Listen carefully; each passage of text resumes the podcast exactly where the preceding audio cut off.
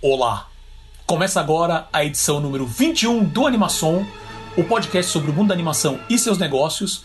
Eu sou Paulo Martini e sempre comigo dividindo a bancada nesse 29 de outubro de 2020, Selby Pegoraro. Como é que você está hoje, meu amigo? Olá, meu amigo Paulo Martini. Nós aqui em clima de Halloween continuamos os nossos esforços para discutir as novidades do mundo da animação. Tudo bem com você? Tá tudo certo comigo também. Vamos lá também, também vamos quase lá. clima de Halloween.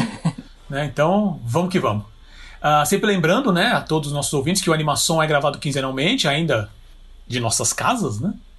Sim, porque a pandemia, pessoal, não acabou ainda, por mais que todos digam ao contrário.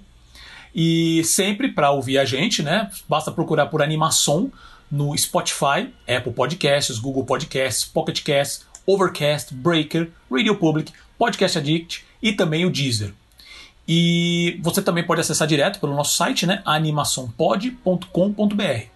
E a gente está também sempre nas redes sociais, tem o Instagram do Animação, barra animaçãopod, Facebook do Animação também, barra animaçãopod, tem os nossos twitters pessoais, arroba Paulo Martini e também arroba Selby Pegoraro, tá? Dito já tudo isso, do que, que a gente vai falar hoje, Selby? Vamos lá, meu amigo Paulo. Hoje nós vamos repercutir notícias de novo da Netflix. Netflix sempre com novidades. A gente vai falar sobre a parceria que ela fez com estúdios de animação do Japão e da Coreia do Sul e também lá da China, né? A Tencent Video, que também fez parcerias com estúdios europeus. A gente vai repercutir também a entrevista com o animador Matt Maloney, e aí a gente vai discutir aqui se o que ele fala sobre estarmos talvez numa nova era de ouro da animação, se faz sentido ou não, vamos discutir um pouco aqui e também falar o que a gente achou da animação Over the Moon, A Caminho da Lua, que é a grande estreia em animação da Netflix. É isso, meu amigo Paulo. Perfeito. Então, sem mais delongas, vamos que vamos. Antes de entrar no, no radar, né? Uh, só fazer um comentário que ontem, dia 28 de outubro, foi comemorado o Dia Internacional da Animação. Né? Antes de mais nada, mandando parabéns a todos os, uh, os entusiastas, a todos os fãs, mas principalmente aos profissionais e estudiosos da área né, pesquisadores e tudo mais. E todo ano a ABCA, né, que é a Associação Brasileira do Cinema de Animação, ela promove o evento Dia Internacional da Animação, que normalmente seria com exibições de animações, né, com, seja filmes, seja curtas, pelo Brasil inteiro, né, você faz várias parcerias em várias cidades, né, e também às vezes com, com alguns lugares rolando palestras com profissionais, né, com pesquisadores. Ah, só que obviamente esse ano, devido à pandemia, né, não, acabou não rolando, presencialmente, mas eles também criaram como se fosse uma versão online do evento, onde eles disponibilizaram alguns curtas uh, e, e, algumas lives também é, com profissionais da área, né? Então tá tudo de graça no canal do YouTube deles uh, e vale com certeza seguir lá e dar o like nos vídeos que tem lá, porque realmente são muito bons. Então é só procurar por Dia da Animação no YouTube ou então digitar youtube.com/user, né, que é U S E R barra Dia da Animação tudo junto. Né? E tem também, uh, eu já até separei. E tem, e tem, também o. Além da, dessas palestras, esses vídeos do, do Dia Internacional da Animação, também está tendo um, um esquenta né, do, do Anima né, que é o seminário de animação que seria realizado na USP esse ano, mas o evento vai ser virtual. E eles estão colocando no YouTube também uma série de bate-papos, rodas de conversa com animadores, com professores de animação. É, eu vi que teve um que tinha um membro da Abranima lá também falando, né? Que aí ele repercutiu um pouco aquilo que a gente falou também da, das diferenças que tem também entre as associações, né? Que também estão tentando uma forma aí de unir interesses. Então fica a dica porque tem muita coisa boa rolando, assim, muitos, muitos bate-papos, muitas entrevistas. E fica a dica aqui, procure no YouTube que tem muita coisa. A gente vai tentar repercutir alguma coisa na, na próxima edição. É o que eu ia falar agora, Selby, na verdade, porque assim, eles realmente lançaram bastante vídeos e tem essa questão do se anima mesmo que você falou, né? Então tem bastante vídeo, tem muito conteúdo e tem muita discussão acontecendo. Uh, já separei aqui todos os vídeos para ver e eu quero realmente separar, ver se tem algum, alguns tópicos ali interessantes que lidem mais com essa parte de negócios, mas não só isso também, né? Mas pensando no, no Que, que, que, a gente vai entrar nessa questão da, uh, da, da, entrevista com o Matt Maloney, né, mais, uh, aqui mais para frente no, nessa edição, para falar assim, cara, qual, qual é essa visão do presente e qual que vai ser o futuro? Porque o Matt Maloney está falando de uma maneira uh, mais abrangente e com foco nos Estados Unidos. Essas discussões do Cianime e também do Dia de Animação fala, estão discutindo, discutindo justamente isso. Tá bom, mas e a questão aqui para o Brasil? Então isso é muito bom. Então já comecem a seguir lá, tá? E a gente vai voltar a falar disso da animação com certeza. Dito isso, passamos para o radar. O radar, como eu já. Eu sempre é, acho legal sempre dessa explicação rápida para principalmente para os novos ouvintes que estão vindo. Isso é muito legal, gente. Obrigado a todos por ouvirem a gente. É, nada mais é do que assim notícias que estão em, ainda acontecimentos que estão aparecendo agora, que estão ainda rolando, que a gente ainda não consegue realmente ver quais são as consequências maiores, mas que são importantes para vocês ficarem para ficarem no radar de vocês.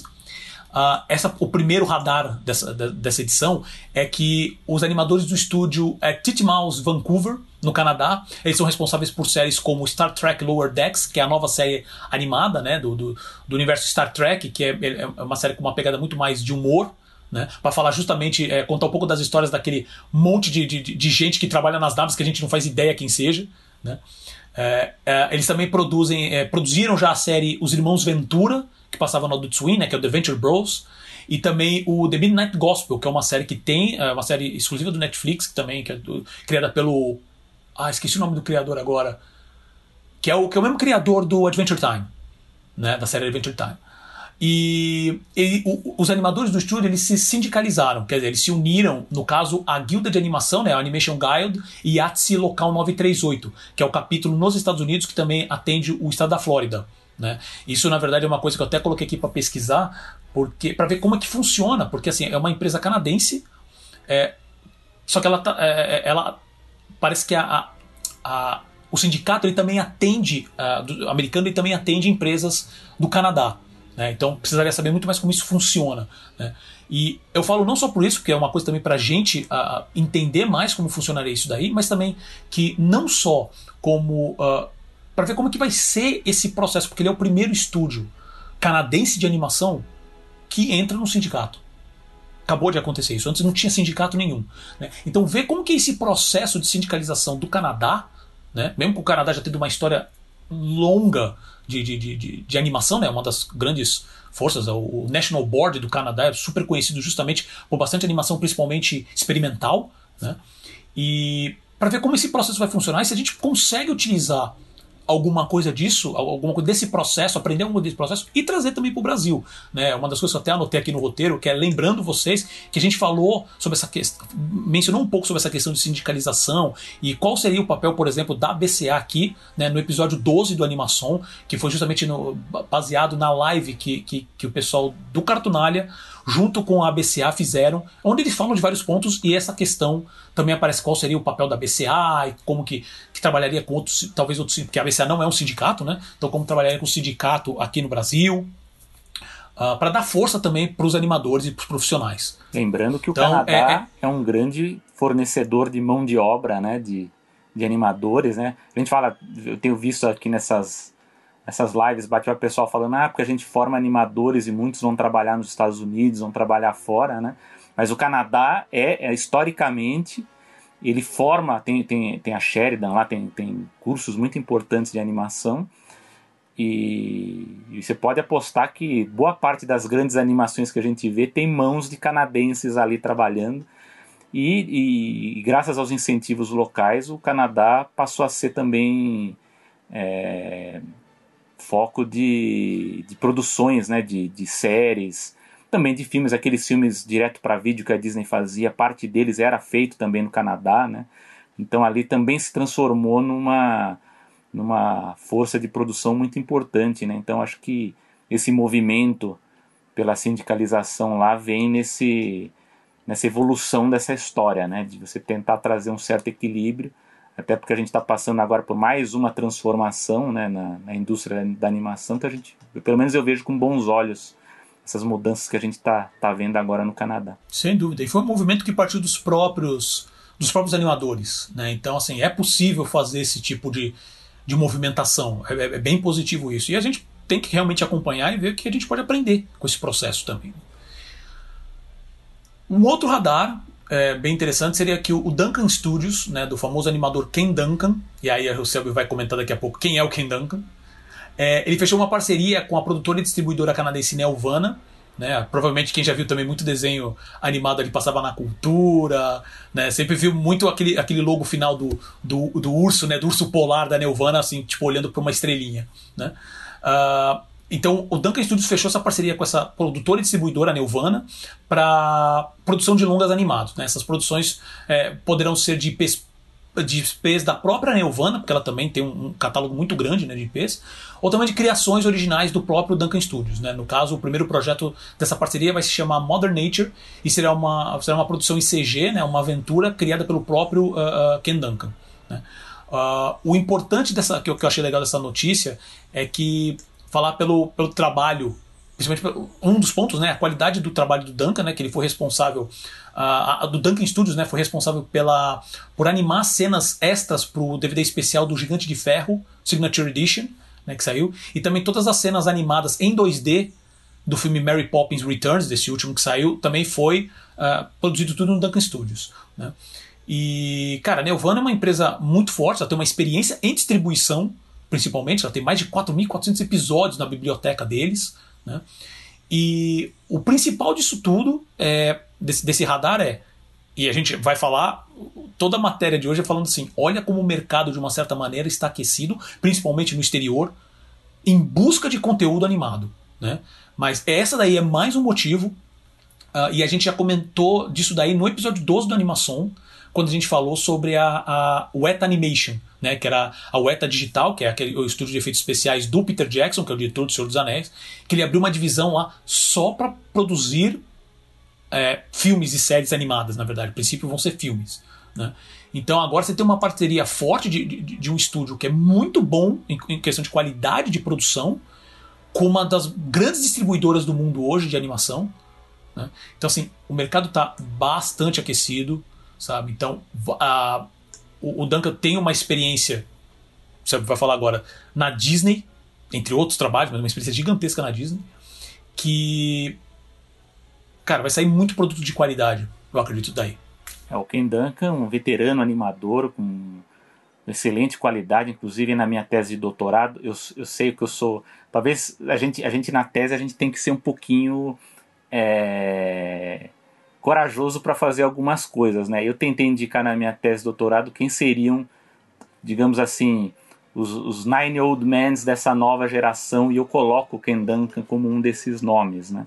Ele ficou muito conhecido por animar personagens femininas na Disney, né? Ele fez a, a Megara no Hércules, a Jane, a Capitã Amélia, uh, enfim, mas ele fez fez diversos outros personagens. O Thomas, né, que era o companheiro do John Smith no Pocahontas, ele, ele, ele tem uma carreira muito longa na Disney e hoje ele é dono dessa produtora independente que eu considero hoje talvez seja a, a produtora constituída nos Estados Unidos de, de, forma independente que tem a maior qualidade, até porque ele consegue reunir talentos assim muito variados, inclusive vários veteranos da Disney que, que saíram, não estão mais na Disney, também colaboram nesses projetos e como o Paulo falou, ele tem trabalhado em vários projetos importantes não só aí o retorno da Mary Poppins, como essas cenas novas aí da, do Gigante de Ferro, né?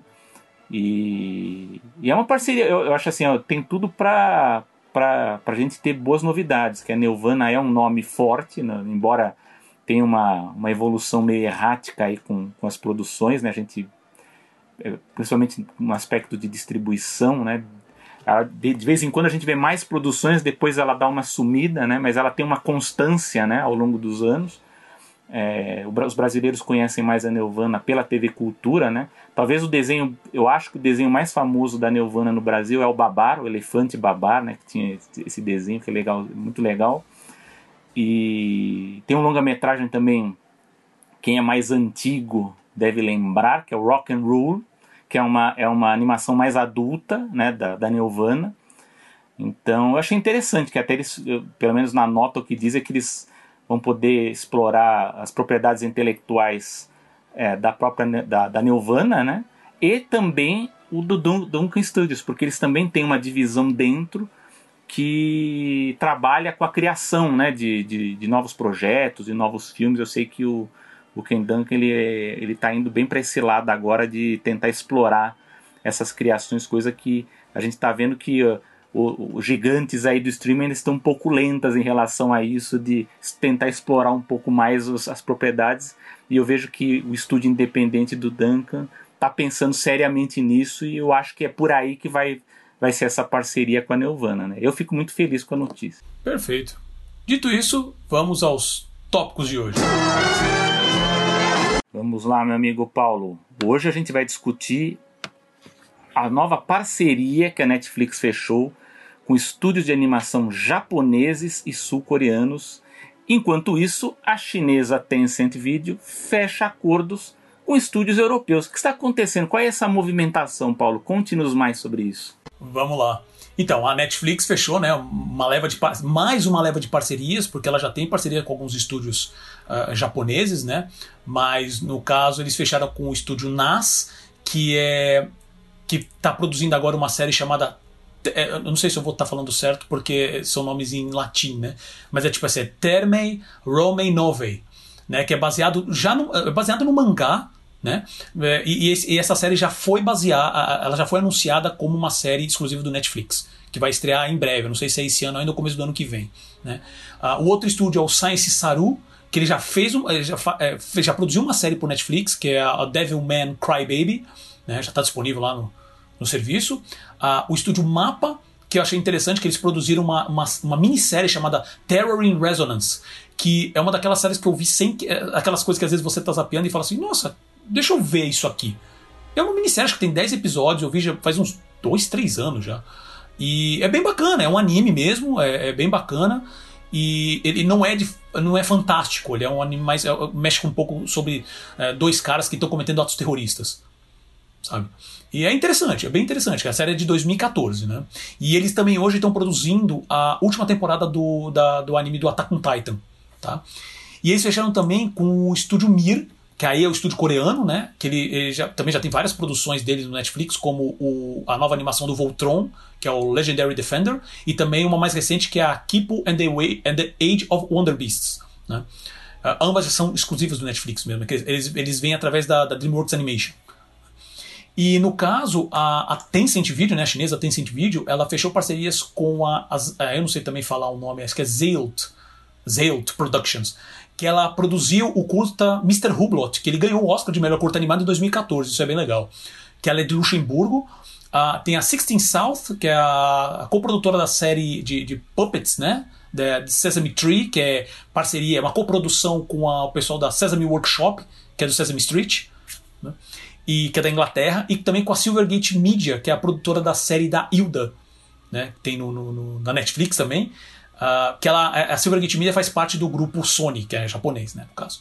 É, especificamente da Tencent, é, esses acordos, esses acordo com essas produtoras, eles são multi-year, que chamam, né, que é, são, é um acordo que tem vários anos, que eles vão sendo renovados conforme o, o, o interesse, a necessidade, e envolve a produção de novos conteúdos focados em mercados domésticos e também mercados globais. Tá? A primeira série dessa, dessa, dessas parcerias vai ser com o Estúdio Zelt, que é o Deep in the Bowl, que é uma mistura de CGI com live action sobre um peixe vivendo em um aquário. Sabe quais são os seus comentários sobre isso? Bom, é, do ponto de vista da, da estrutura aí, a gente sempre tem que estar tá com o pé atrás, porque a gente não sabe qual é o plano maior por trás disso, né? A gente, tanto é que vocês, quem acompanha aqui o Animação, vê que a cada edição a gente vem com algum tipo de novidade a mais em relação aos serviços streaming, né? Não é, não é à toa que, por exemplo, nós tivemos uma edição que a gente discutiu bastante o Quibi, né, do Katzenberg, e de repente fechou o Quibi, né? Até por conta não só do, do problema de investimento, mas também da pandemia que acabou atrapalhando o foco, né, que era o celular, né, o, o, o transmissão, né, o serviço streaming para celular, de conteúdos curtos, né? Então, você, você vê como esse mercado está sendo muito dinâmico, né? A gente, a gente discute uma coisa e de repente muda o caminho, né? É, até, eu ia até propor uma pauta aqui pro, pro Paulo pra gente falar um pouquinho da Warner e eu tive que voltar atrás porque eu tô vendo que a Warner tá, tá, tá se mexendo de novo, né? Tu tem que esperar um pouco mais. Isso. Porque é, tem coisas... uma pauta aí é, da Warner que provavelmente, quase certeza que a gente vai comentar no próximo, na próxima edição, porque tá tendo uma mudança também interna lá é dentro. Muito né? grande, né? oh, inter, inter, desculpa, desculpa é. pessoas que eu falei interna lá dentro. Eu peço desculpas por isso, né? Mas tá tendo uma mudança interna muito forte sobre quem tá gerenciando a parte de conteúdo infantil. É. Né? Então a gente está agora analisando, tá vendo os detalhes para passar com mais é, provavelmente mais na informação para vocês. A gente vai, vai comentar. Mas próprio, só fazendo um parênteses, né? Selby, desculpa só te interromper rapidinho, mas é como você mencionou o Quibi. É, o Quibi, na verdade, quando a gente estava montando a pauta dessa edição, ele apareceu pra gente hum. comentar é, o fechamento dele. Só que o Quibi, assim, a gente. Acho que a gente mal mencionou nos outros, nos outros episódios. Ele teve uma, um aparecimento e uma queda tão perdida, assim, tão sem graça, porque ele não conseguiu atração que, que, precisava, e ele mal mencionou, assim, ele, ele mais pro final do serviço que eles começaram a anunciar dois ou três projetos de animação, Sim. que nem saíram do papel. Não saiu, né? né? Então, é, isso, isso vale até depois a gente talvez mencionar falando, talvez fazer um programa Eu nem sei se eles assim, negociaram, assim, né? para falar mais sobre como que foi, né, essa questão do, do modelo de negócio, o que, que eles estavam tentando fazer, porque a ideia em si não era tão fora, né? Mas não sei, alguma coisa. E também foi um processo que ele, ele, ele, começou antes, aí a pandemia apareceu, um processo que foi pensado em, em, em consumo de conteúdo em, em, em, trans, em trânsito, né? Que eram produtos menores. Mas será que isso aí o pessoal já não conseguia usando as plataformas que já existem hoje, como o YouTube, o Twitch tal? É uma discussão longa, desculpa, só queria dar esse contexto porque isso com certeza vai sair num livro muito em breve e eu quero muito ler sobre essa história do Quibi. Tá bom. Segue em frente, Selby. Fechamos parênteses, voltamos para Netflix. Isso, é, exato. O, o, que acontece aí, o que, que a gente está vendo é mais uma vez uma, uma, Não é uma mudança de estratégia, enfim, mas é mais um passo né, de, de, que os serviços de streaming estão fazendo.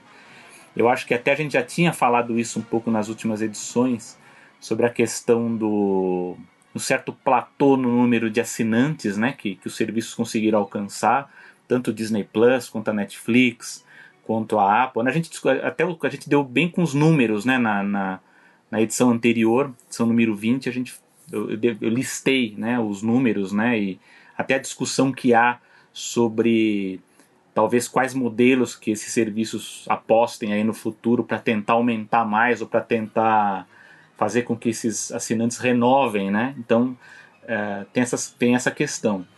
É, o que eu vejo aqui é um outro movimento, né? Que não é propriamente a busca do assinante, não é uma busca é, por comprar conteúdo pronto, né? Como a gente estava vendo produção independente, mas de parcerias com estúdios, parcerias com produtoras. No caso dessas, desses estúdios japoneses e sul-coreano, não sei se especificamente os três, mas eu sei que a Netflix já trabalhava com alguns desses estúdios antes, então algumas séries que a gente encontra na, na Netflix são desses estúdios, né? Então esse acordo é mais uma, digamos assim, um reforço, né? Uma coisa para trazer mesmo esses estúdios para a esfera da Netflix, para que que eles é, produzam exclusivamente, talvez, para a Netflix, porque a gente sabe que os outros serviços aí estão em busca de conteúdo. Uh, tem também, que eu acho que até o Paulo vai comentar, um pouco de estratégia do tipo de animação que a Netflix quer atrair, porque a gente vê que até o eu vejo alguns, alguns outros jornalistas aí, especialistas falando, né, que na nota da Netflix eles falam sobre investir em, em animes, né, animes, né, as animações japonesas. Né? Primeiro que a gente sabe que anime é animação, né, só que para todos os efeitos práticos de consumo né, do, do, tipo, a gente sabe que o anime é animação especificamente japonesa, né? Então, quando, porque existe mangá e anime produzido na França, tem estilo mangá produzido no Brasil, mas é uma outra categoria, né? Então, quando a gente vê, por exemplo, animação sul-coreana, não é, é, especificamente anime, né? É uma animação asiática, sul-coreana, só que para efeito de, né, de, de, de, marketing aí, né, do tipo, né, do, do, do, gênero que eles querem colocar aí, coloca um rótulo, né, acaba colocando tudo como anime. Mas eu acho que justamente esse rótulo é, geral, é, é justamente para tentar marcar território na Netflix para uma concorrência que vai vir forte aí nos próximos anos, e a gente já está vendo isso acontecer, da Crunchyroll, enfim, de outras forças que estão vindo aí, apostando muito forte nisso. E há uma tendência de alta aí nos próximos meses que a gente tem que ficar de olho para ver. E, e a Netflix ela também está num ponto em que ela já tem verba para produzir fortemente conteúdo próprio, né? Então, pela informação que eu tenho, ela já teria em caixa mais de 8 bilhões de dólares, né? Então é mais do que suficiente para você não investir tudo de uma vez, mas você já tem como pegar uma parte desse orçamento e começar a investir em filmes, em séries, enfim, inclusive sem parceria, se ela quiser. Né? Lógico que essas essa parcerias que ela faz é justamente para facilitar a coisa, para a parte burocrática né, ser agilizada, que é, que é, muito mais fácil você trabalhar com uma produtora do que você montar um estúdio próprio. Né? Aliás, tinha até um papo aí um tempo atrás de que talvez a Disney negociasse a, o lote, né, o Disney, o, estúdio lote da Fox e passaria, ou então a, a Netflix tentaria comprar alguns galpões aí de outros estúdios. Eu acho que a Disney não vai fazer isso porque a, o próprio Disney Plus vai precisar de muito conteúdo e eles vão precisar dessa, dessa estrutura toda. Sendo que a Netflix já está montando o mesmo estúdio deles, como a gente mencionou no programa passado, né? Então eles, eles estão investindo. Uh, o que eu, não, eu, só queria fazer um comentário que era o seguinte: eu não sei, é porque assim, se eu não me engano, esse, esse era o, o, o, budget da Netflix, esses 8 bilhões de dólares, era o, era o budget anual. Não sei se é o de 2019 ou já era o de 2020, tá? Porque eu sei que ele tem aumentado, com os anos têm passado, ele tem aumentado. É, isso inclui essas produções. Até onde eu li, é, é assim, é, é, produção de conteúdo como um todo. Eu não sei se a construção do estúdio de animação entra nesse entra budget. no bolo, é, isso, eu não, isso eu não vi, não consegui Não encontrar. sei, é, eu realmente não sei. Mas nessa produção, principalmente com, com, com, com estúdios parceiros, ele entra, né? Tudo que eu tenho lido, pelo menos, é, mostra isso. Então, é, especificamente se for uma, um conteúdo desenvolvido pela Netflix, né? Aprovado pela Netflix, né? Quando é aqueles ah, não, acordos, aprovado né? sim, é, é, é, é, o custo também para pegar o conteúdo uh, de digamos assim, o conteúdo exclusivo. É, exatamente, exatamente. Agora, quanto a, a Tencent Video, que fez esse acordo com os estúdios europeus, eu acho que isso entra um pouco na dinâmica da guerra comercial que a gente está vendo aí também. Eu acho que os chineses eles estão vendo que eles vão ter mais dificuldade de exportar o serviço deles para países do Ocidente, né, da, da, da, Europa, enfim, Estados Unidos e América Latina. Há uma, a gente pode ver que realmente está tá havendo um ranço para dificultar mesmo a entrada de, de empresas chinesas, principalmente dessa área de, de tecnologia, né, até porque tem toda essa discussão aí de, de possível espionagem, de coleta de dados, como se as outras empresas também não coletassem dados, né? Aí é outra, outra discussão. Mas há esse problema e, e eu vejo que os chineses, eles rapidamente, eles inverteram o, o foco deles, né? De, de, ao invés de, de apostar 100% nesse tipo de, de questão de exportação, é, eles resolveram fazer parcerias, assim como a Netflix fez. Então você faz parcerias com estúdios europeus e com isso ganham também um know-how também de produção de, de, da parte criativa de storytelling. Porque aí você tem, que aliás é um pouco até do que a gente talvez vai discutir um pouco depois sobre o A Caminho da Lua, que é como você dosar um pouco do, do conteúdo criativo, né, do tom criativo do, da cultura oriental, né, no, da, da, da cultura chinesa, para o gosto ocidental. Né? Então eu acho que esse, esse, esse acordo que eles fazem com, com os estúdios europeus é um pouco disso também. Não é só é, é, essa questão econômica, né, de você ter essa parceria, né, para vo você ter mais produções e de certa forma você também tentar entrar nesses mercados, porque acaba tendo uma troca também né, entre os países, entre os mercados mas também uma espécie de troca de, de passagem de know-how para que os chineses também experimentem um pouco mais novas fórmulas, novos meios de produção. Até a gente discutiu aqui um pouquinho, eu falei, comentei duas animações chinesas, né, da, que, que estão sendo distribuídas aqui no Brasil, e a gente, eu vejo isso, que mesmo sendo produções mais econômicas, mais simples, eles estão tentando se aproximar do gosto ocidental, assim, do que nós estamos acostumados, né? Então acho que esse movimento é muito importante. E lógico, tem essa questão econômica que eu já falei, que eles estão sentindo uma certa dificuldade, né? então eu acho que a gente vai cada vez mais ver parcerias de estúdios de produtoras chinesas com é, estúdios e serviços, como a gente vê com a própria Netflix, né? a gente também tem vários acordos ali também de produtoras da China com a Netflix. Vamos ver cada vez mais isso. E para que, que haja uma, uma enfim, para que a China consiga se movimentar enquanto a gente está no meio dessa guerra comercial. Né? Agora eu quero saber a opinião do Paulo aí sobre. Sei que ele tem outro, outros pontos aqui para falar. É, eu sei, eu sei que a gente vai falar sobre o, o, o, É, eu sei que o nome em inglês é Over the Moon, mas em português ficou a como Caminho, Caminho da, da Lua, Lua, né? A Caminho da Lua. A Caminho da Lua, isso. Uh, você, você falou dessa questão de parcerias até com estúdios. Lembrando que a produção do filme né, da, da Netflix, né, o Cam A Caminho da Lua, ela foi com Pearl Studios da China, que é antigamente conhecido como DreamWorks Animation é. Xangai, se não me engano, é. né? Então. Lembra que eu é, falei sobre o know-how que isso... eles pegaram toda. É, exato, exato. E eu, eu, fiquei. A gente vai falar do, do, do é. Caminho da Lua depois, mas eu fiquei impressionado com, com o filme. Tá, eu assisti, eu fiquei impressionado com, com a qualidade técnica, principalmente, do filme. Mas, cara, é, é, é isso que você falou, sabe? Assim, existem, acho que, uh, ah, para mim, dois pontos dessa, dessas duas notícias, né? Uh, o primeiro é que assim, a gente, a gente bate já nessa tecla já em vários episódios antigos do animação, quando a gente fala especificamente de anime, ou a gente fala de, de, de China, né, de Oriente de maneira geral. O mercado de anime mais, vale mais de 10 bilhões e ainda tem um puto espaço para crescer. Cara, o Netflix olha aquilo e fala: Eu quero esse público. Né? Eu tenho eu tenho bala na agulha para fazer isso, tenho. Eu vou fazer que, que aí aí acho que são três são três coisas que são interessantes. Ele tem três tipos de anime, né? Que são anime, por exemplo, deixa eu pegar o anime que tem, de uma outra empresa já produziu, eu vou licenciar. Deixa eu pegar. Uh, deixa eu pegar assim, estu, que essa que é a parte que mais. Essa parte mais me incomoda. Você pegar um anime pronto e colocar na plataforma, ok, pega um, um anime super bom, assim, né? É, eu já vou entrar nessa questão do anime mesmo, que eu achei interessante que você falou, Selby.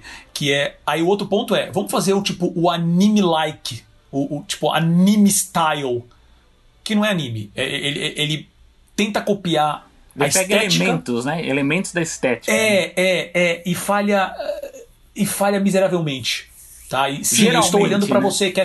É, é, é geral, geralmente. Tá? Então eu tô olhando para você Castlevania e tô olhando para você esse Blood of Zeus que vai estrear agora. É? Tá? Que, que, o, que o Netflix bate na tecla que é ah, um anime, um, um, novo anime event que eles falam, evento anime. Paulo, eu acho que esse Castlevania ele te traumatizou, né?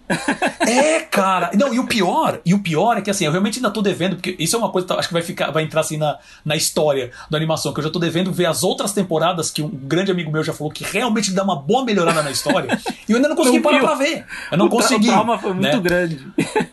É, então, nossa, a primeira temporada, eu, eu, eu revi a primeira temporada, eu achei horrível. Ah, você ainda bem. reviu ainda, né? Eu revi, porque eu tava fazendo o processo de rever, pra falar assim, ó, vou rever a primeira temporada e vou ver, começar a ver a segunda. Só que eu revi a primeira temporada às e parei de novo. Às vezes eu faço isso, é autoemulação, né? Pra você ter certeza se é... era ruim mesmo. É, não, é. Pelo menos eu tenho certeza que a primeira temporada é ruim mesmo. Tá Até aí tudo bem. Né? Então, eu também acho complicado porque, assim, entrando no que você falou sobre anime, você fala, ah, anime é animação, só que é referente à animação japonesa. É que o termo anime, assim como o termo mangá, assim como o termo, vamos dizer assim, comics, assim como o termo fumetti, né? Com a, a bande você é, é, na verdade uma questão por, por, mais que todo, por exemplo, mangá, comics, quadrinhos, bande fumetti, cara, isso é tudo história em quadrinho. O manhwa, né, que é o, o manhwa, que é o, que é o, que é o quadrinho coreano. Sim. Né? O coreano não, desculpa. É o... não lembro se o, se o manhwa é o coreano ou chinês. É o chinês, né? Acho que é o chinês. Tá, tá. É, pessoas que, que gostam de quadrinhos, eu peço desculpas, mas que agora realmente fugiu. Eu tô confundindo entre a, a, se é o coreano ou o chinês. Mas que seja. É, é, é, toda uma questão, não só uma questão de estilo, mas é uma questão cultural, que envolve não só visual, mas também inclui storytelling, inclui os temas, inclui uh, uh, sabe? Os temas que eles estão. Uh, são pontos culturais de cada um desses locais. Né? Então quando você fala anime, é do tipo, por que, que eu vou ver um, um, um, uma coisa que tem. copia o estilo visual de anime que não é feito pelos japoneses? Como Netflix. Que, que isso, isso é uma coisa que eu pelo menos concordo. Uh, óbvio que você também sempre vai ter uma, uma questão de. Uh, uma influência no, no ah, eu tenho aqui, por exemplo, vai, o Estúdio Mir, ou então o, o mapa, tenho, tenho, tenho esses projetos para fazer. Netflix, eu tenho, eu tenho que pegar um desses projetos para fazer, ou dois. Quais que você quer? Aí é a, a decisão do Netflix de, de apoiar um projeto ou outro. Então, obviamente que isso é uma linha editorial. Mas ainda assim é um projeto todo feito, porque assim, gente, não é de hoje também que várias produções japonesas têm produção uh, ocidental, vamos dizer, norte-americana ou europeia, e vice-versa. Principalmente, que aí entra no caso da Tencent. Né? Ah, da mesma maneira que o conteúdo ocidental, de uma certa maneira, consegue entrar com uma certa facilidade, vamos dizer assim, no Oriente, o contrário não acontece.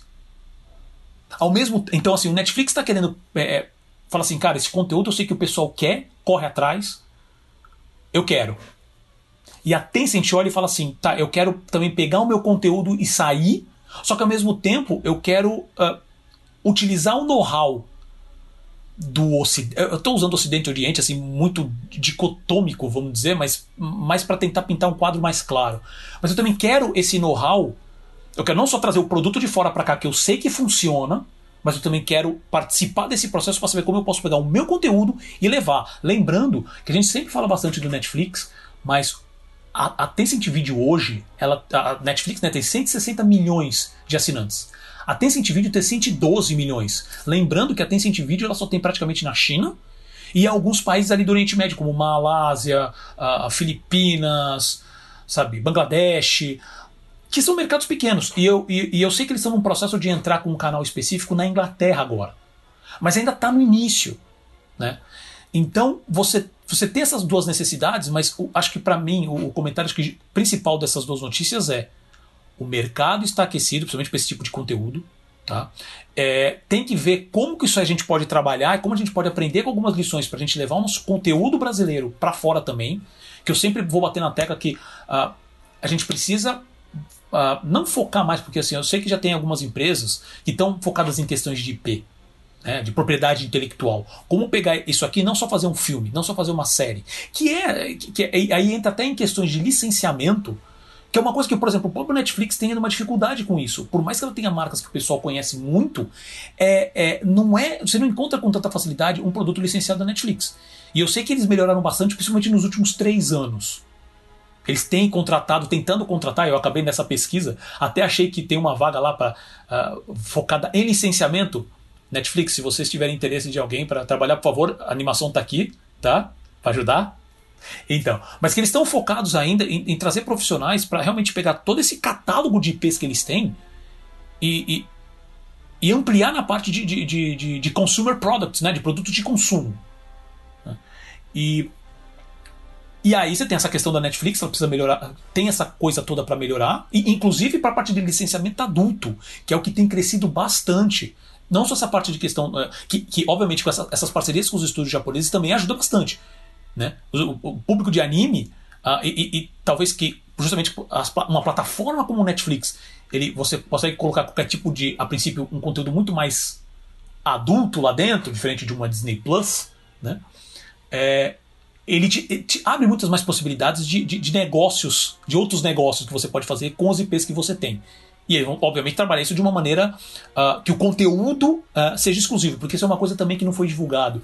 Se, é, é, é, se essa parceria que eles estão fazendo com os estúdios são exclusivas. Parece que não são, porque as parcerias, porque, por exemplo, como você me mencionou, Selby, a, a Netflix já fez parceria, uh, tem parceria até hoje com o Production IG, uma das maiores produtoras. Né? se não me engano, tem com a Clamp também, que ela fez.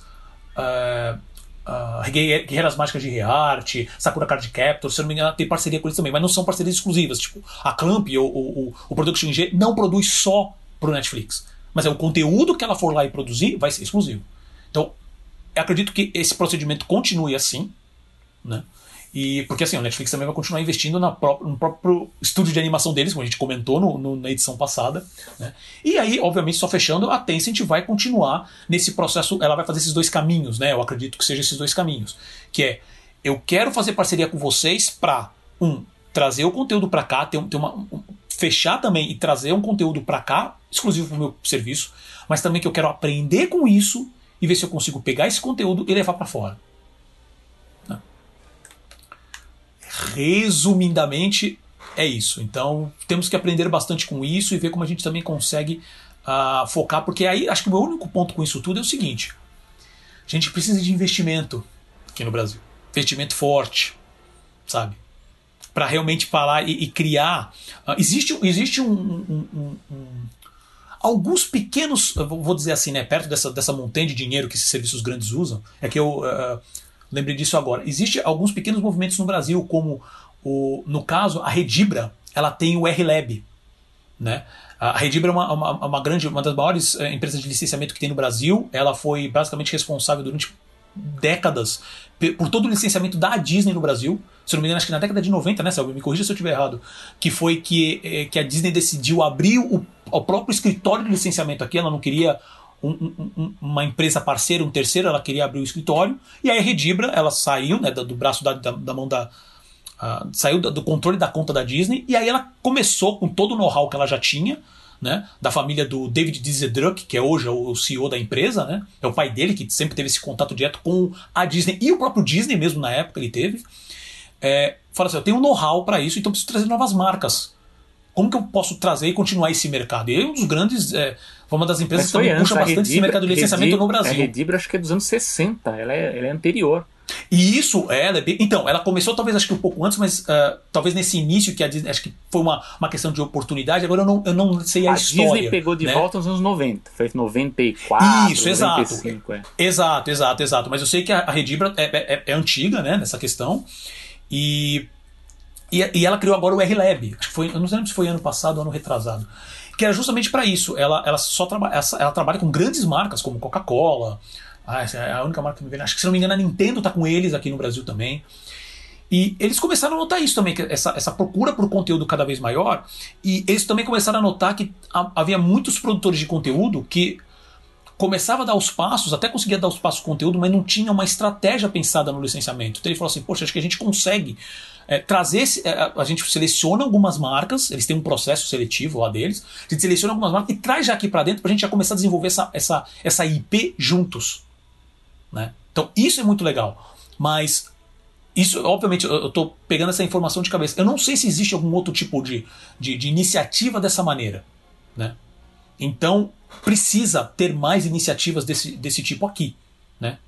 Então é, é usar isso como referência e falar assim, cara, o mercado está. Eles estão buscando, Netflix está buscando cada vez mais conteúdo, tem um monte de plataforma aparecendo, eu vi, e, e juro que não é, é, propaganda agora, mas eu preciso mencionar, porque mostra o quanto o pessoal está vendo isso como um mercado que ainda tem coisa para ser explorada. Mas se eu não me engano, agora o UOL acabou de lançar uma plataforma, o UOL Play. Eu acabei de ver umas propagandas no, no, no Instagram, no YouTube, no YouTube, na verdade, esses dias. Então, assim, tem muita, muita oportunidade aparecendo, inclusive no Brasil, mas principalmente fora. Então é legal acompanhar isso e ver o que, que, que os estúdios aqui, que investidores que. E eu sei porque eu passei alguns anos procurando investidores para essa parte de conteúdo aqui no Brasil, praticamente não existe, acredito que agora esteja aparecendo talvez um ou outro, consiga investir pensando sempre em longo prazo para IPs novas aqui no Brasil. Vamos lá, meu amigo Paulo. Vamos falar agora sobre a entrevista com o animador da Savannah College, Matt Maloney. E ele falou um pouquinho sobre o que está acontecendo aí, o presente e o futuro da animação. E aí ele coloca uma discussão ali. Estaremos entrando numa nova era de ouro da animação? Perfeito, Selby. Então, basicamente o, o, o site Cartoon Brew, né, que é uma fonte bem grande né, de, de, de que fala também desse mercado de animação dos Estados Unidos, né, eles publicaram uma entrevista com Matt Maloney, que ele é animador e Associate Chair, que seria um diretor associado, né, do departamento de animação da SCAD, que é a Savannah College of Art and Design. E ele dirigiu agora, ele estava até antes da pandemia estourar, ele estava viajando festivais pelo mundo para apresentar o curta dele, que é o Griffon Animo. E essa entrevista ela foi conduzida pela Paula Wallace, que ela é fundadora e presidente da, da, da Savannah College, né. E nessa entrevista, ambos é, tocam né, diversos assuntos interessantes hoje, né, como situação do trabalho remoto, impacto em produções devido à pandemia, uh, como funciona, como estaria mudando a questão do, do pitch, fazer o pitch de ideias e a procura de, de, plataformas e estúdios por mais conteúdo, condições de trabalho e representatividade, entre outros assuntos, né? Que mostram como, o, o que pode ser o futuro bem próximo do mercado de animação, no caso, para os Estados Unidos. Né? E, cara, eu não vou nem falar mais, porque isso é só para dar um preâmbulo, porque o Selby tem umas coisas muito interessantes para falar e também vou comentar coisas em cima. Bom, vamos lá. Bom, eu vou comentar alguns pontos e aí eu faço bate-bola aqui com o Paulo e a gente vai discutindo um pouquinho. É, o Matt Malone ele é um animador, né? Ele tem esse cargo bonito aí, coloca, né? Director. É, gente, isso aí na verdade é uma categoria de professor, né? Então, é como se fosse o nosso professor associado, né? Só que a gente recebe títulos títulos bonitos, né? Director Associated. As coisas bem. Perfeito, sabe? Não, pior que quando eu tava fazendo o roteiro, que eu coloquei isso, eu, eu tive que dar uma procurada, porque assim, eu falei, Associate Chair. Eu não é, entendi muito então, Aí procurei e falei assim: ah, cara, é um diretor associado. Mas falei, cara, eu, eu vou deixar o Selby falar, porque como mexe mais com essa parte acadêmica, é. eu sei que ele vai, vai deixar claro o que é. Que é. Ele... Olha, é só um professor. É, um só um professor. Não, é um professor. É sacanagem, obviamente. Não. Tô, tô, brincando, gente, é, pelo amor de Deus, é mas eu, acho, eu, eu, tinha quase certeza que ia por esse caminho. É um professor, lógico, é um professor associado significa que é um professor que já está numa categoria, ele só falta, digamos assim, falta só uma para o topo da carreira dele. Então é um professor conceituado, é dentro ali da, da a universidade o considera importante. Então vale o mérito para o professor Malone. É, essa entrevista foi publicada no, no Cartoon Brew. Né? É bom destacar, inclusive, que é um, um, pelo que eu entendi ali, é uma publicação patrocinada. Até, até por isso mesmo que a gente vê que foi a própria presidente da universidade que conduz a entrevista, né? Não é o não é o, do, o, o, editor do Cartoon Brew, ou é algum outro animador, alguém de fora, né? Então é uma entrevista interna, assim dizer, né?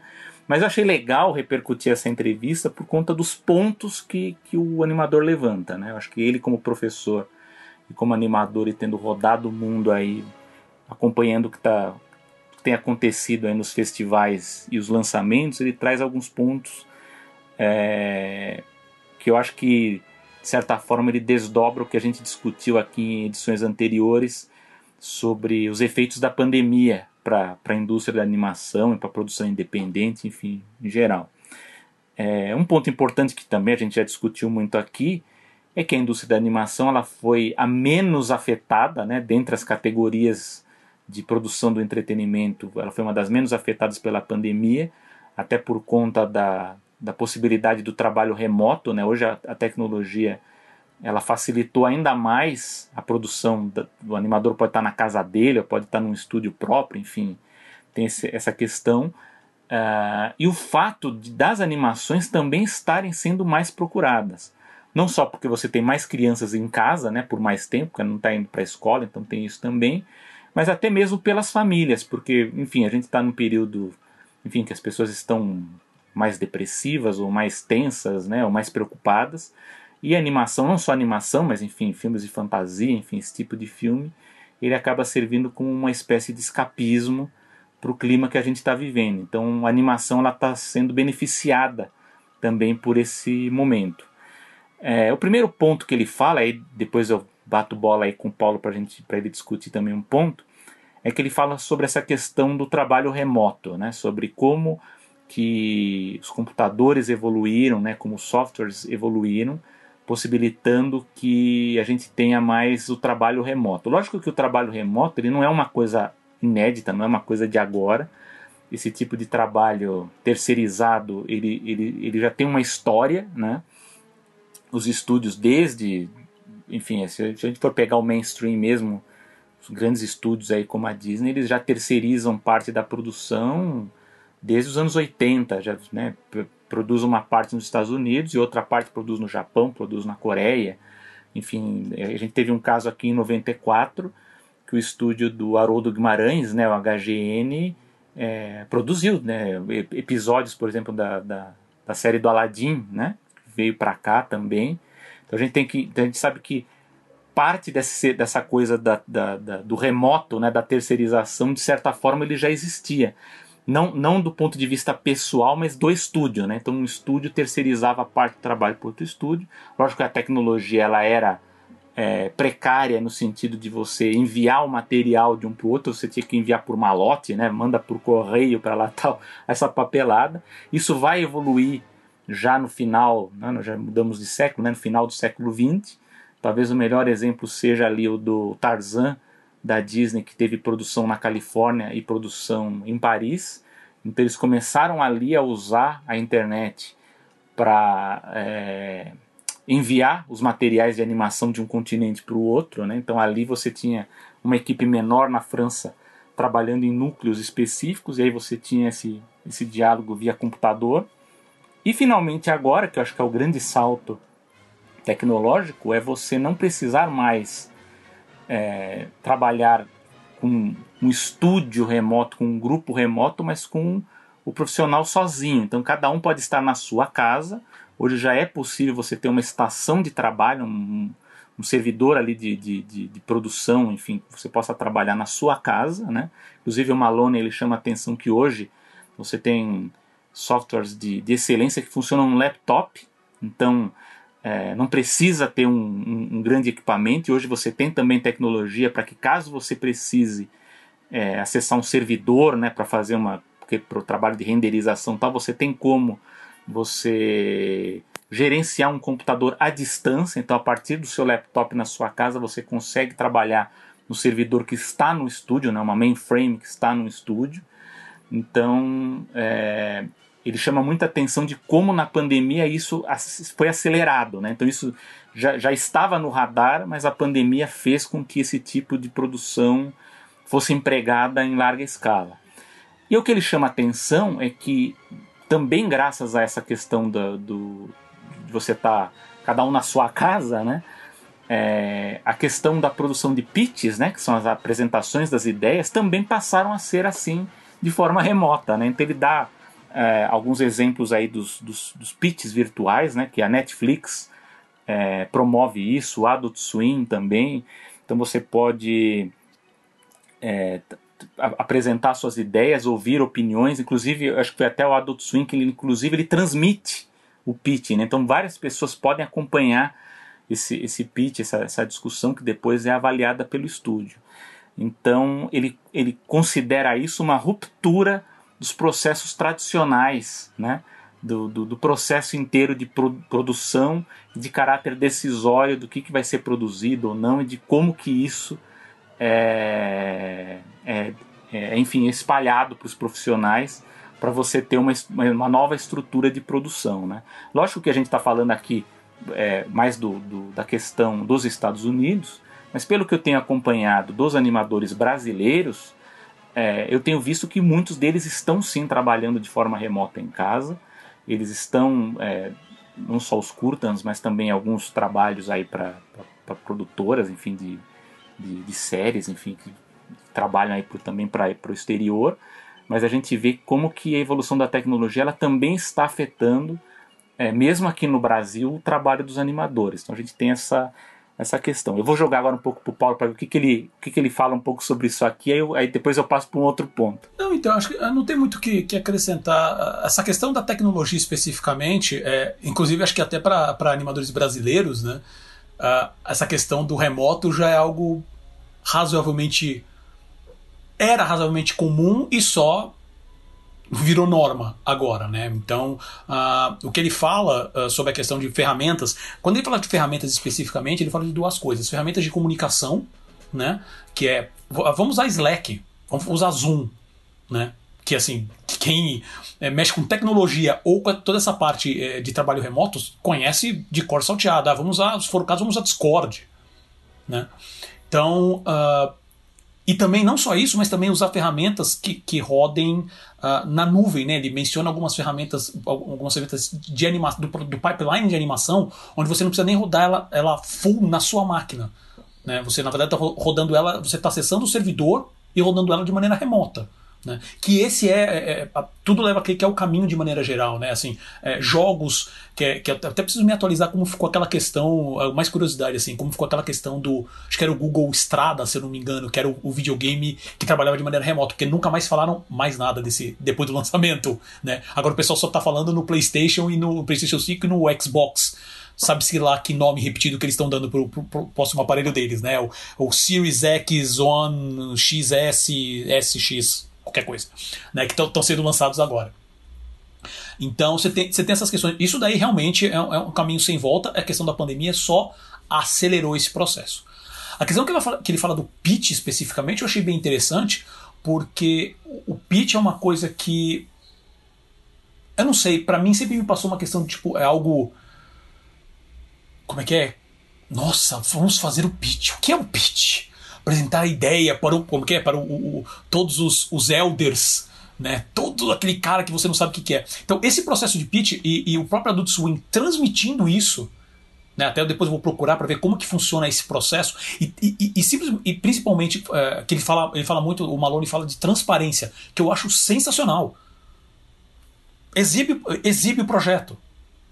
Exibe o projeto. Assim, o, o processo de pitch. Né?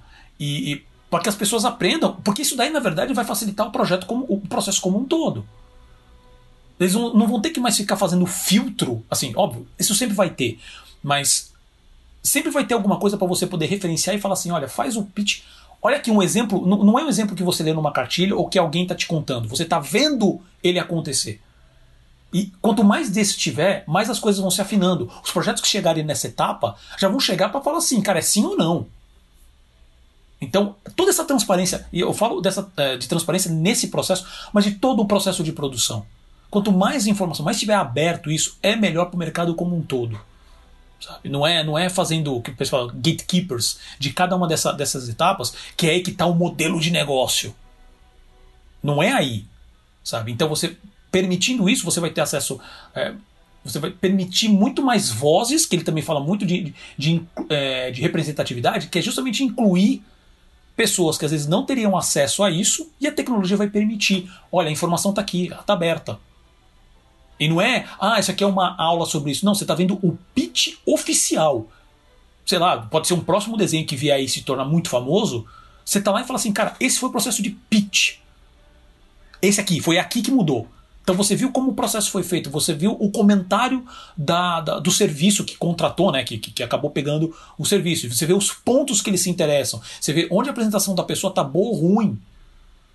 Isso é muito bom. É, eu acho que ele, ele também fala também sobre essa questão da ruptura, também não só sobre né, o uso da tecnologia para o pitch, mas também para fomentar as propriedades intelectuais, né, os IPs, sobre a importância, como o Paulo já falou, né, de todas essas plataformas aí, Zoom, Discord, enfim, para você poder ter não só o diálogo, mas você também poder dialogar o seu trabalho, né, você mostrar o seu trabalho para o colega a importância da nuvem também, né? Porque hoje você também, ainda mais com a internet 5G, a gente vai, vai ter uma, um avanço muito grande em relação a esses arquivos aí, tudo, todos, tudo na nuvem, né? Todos os arquivos na nuvem.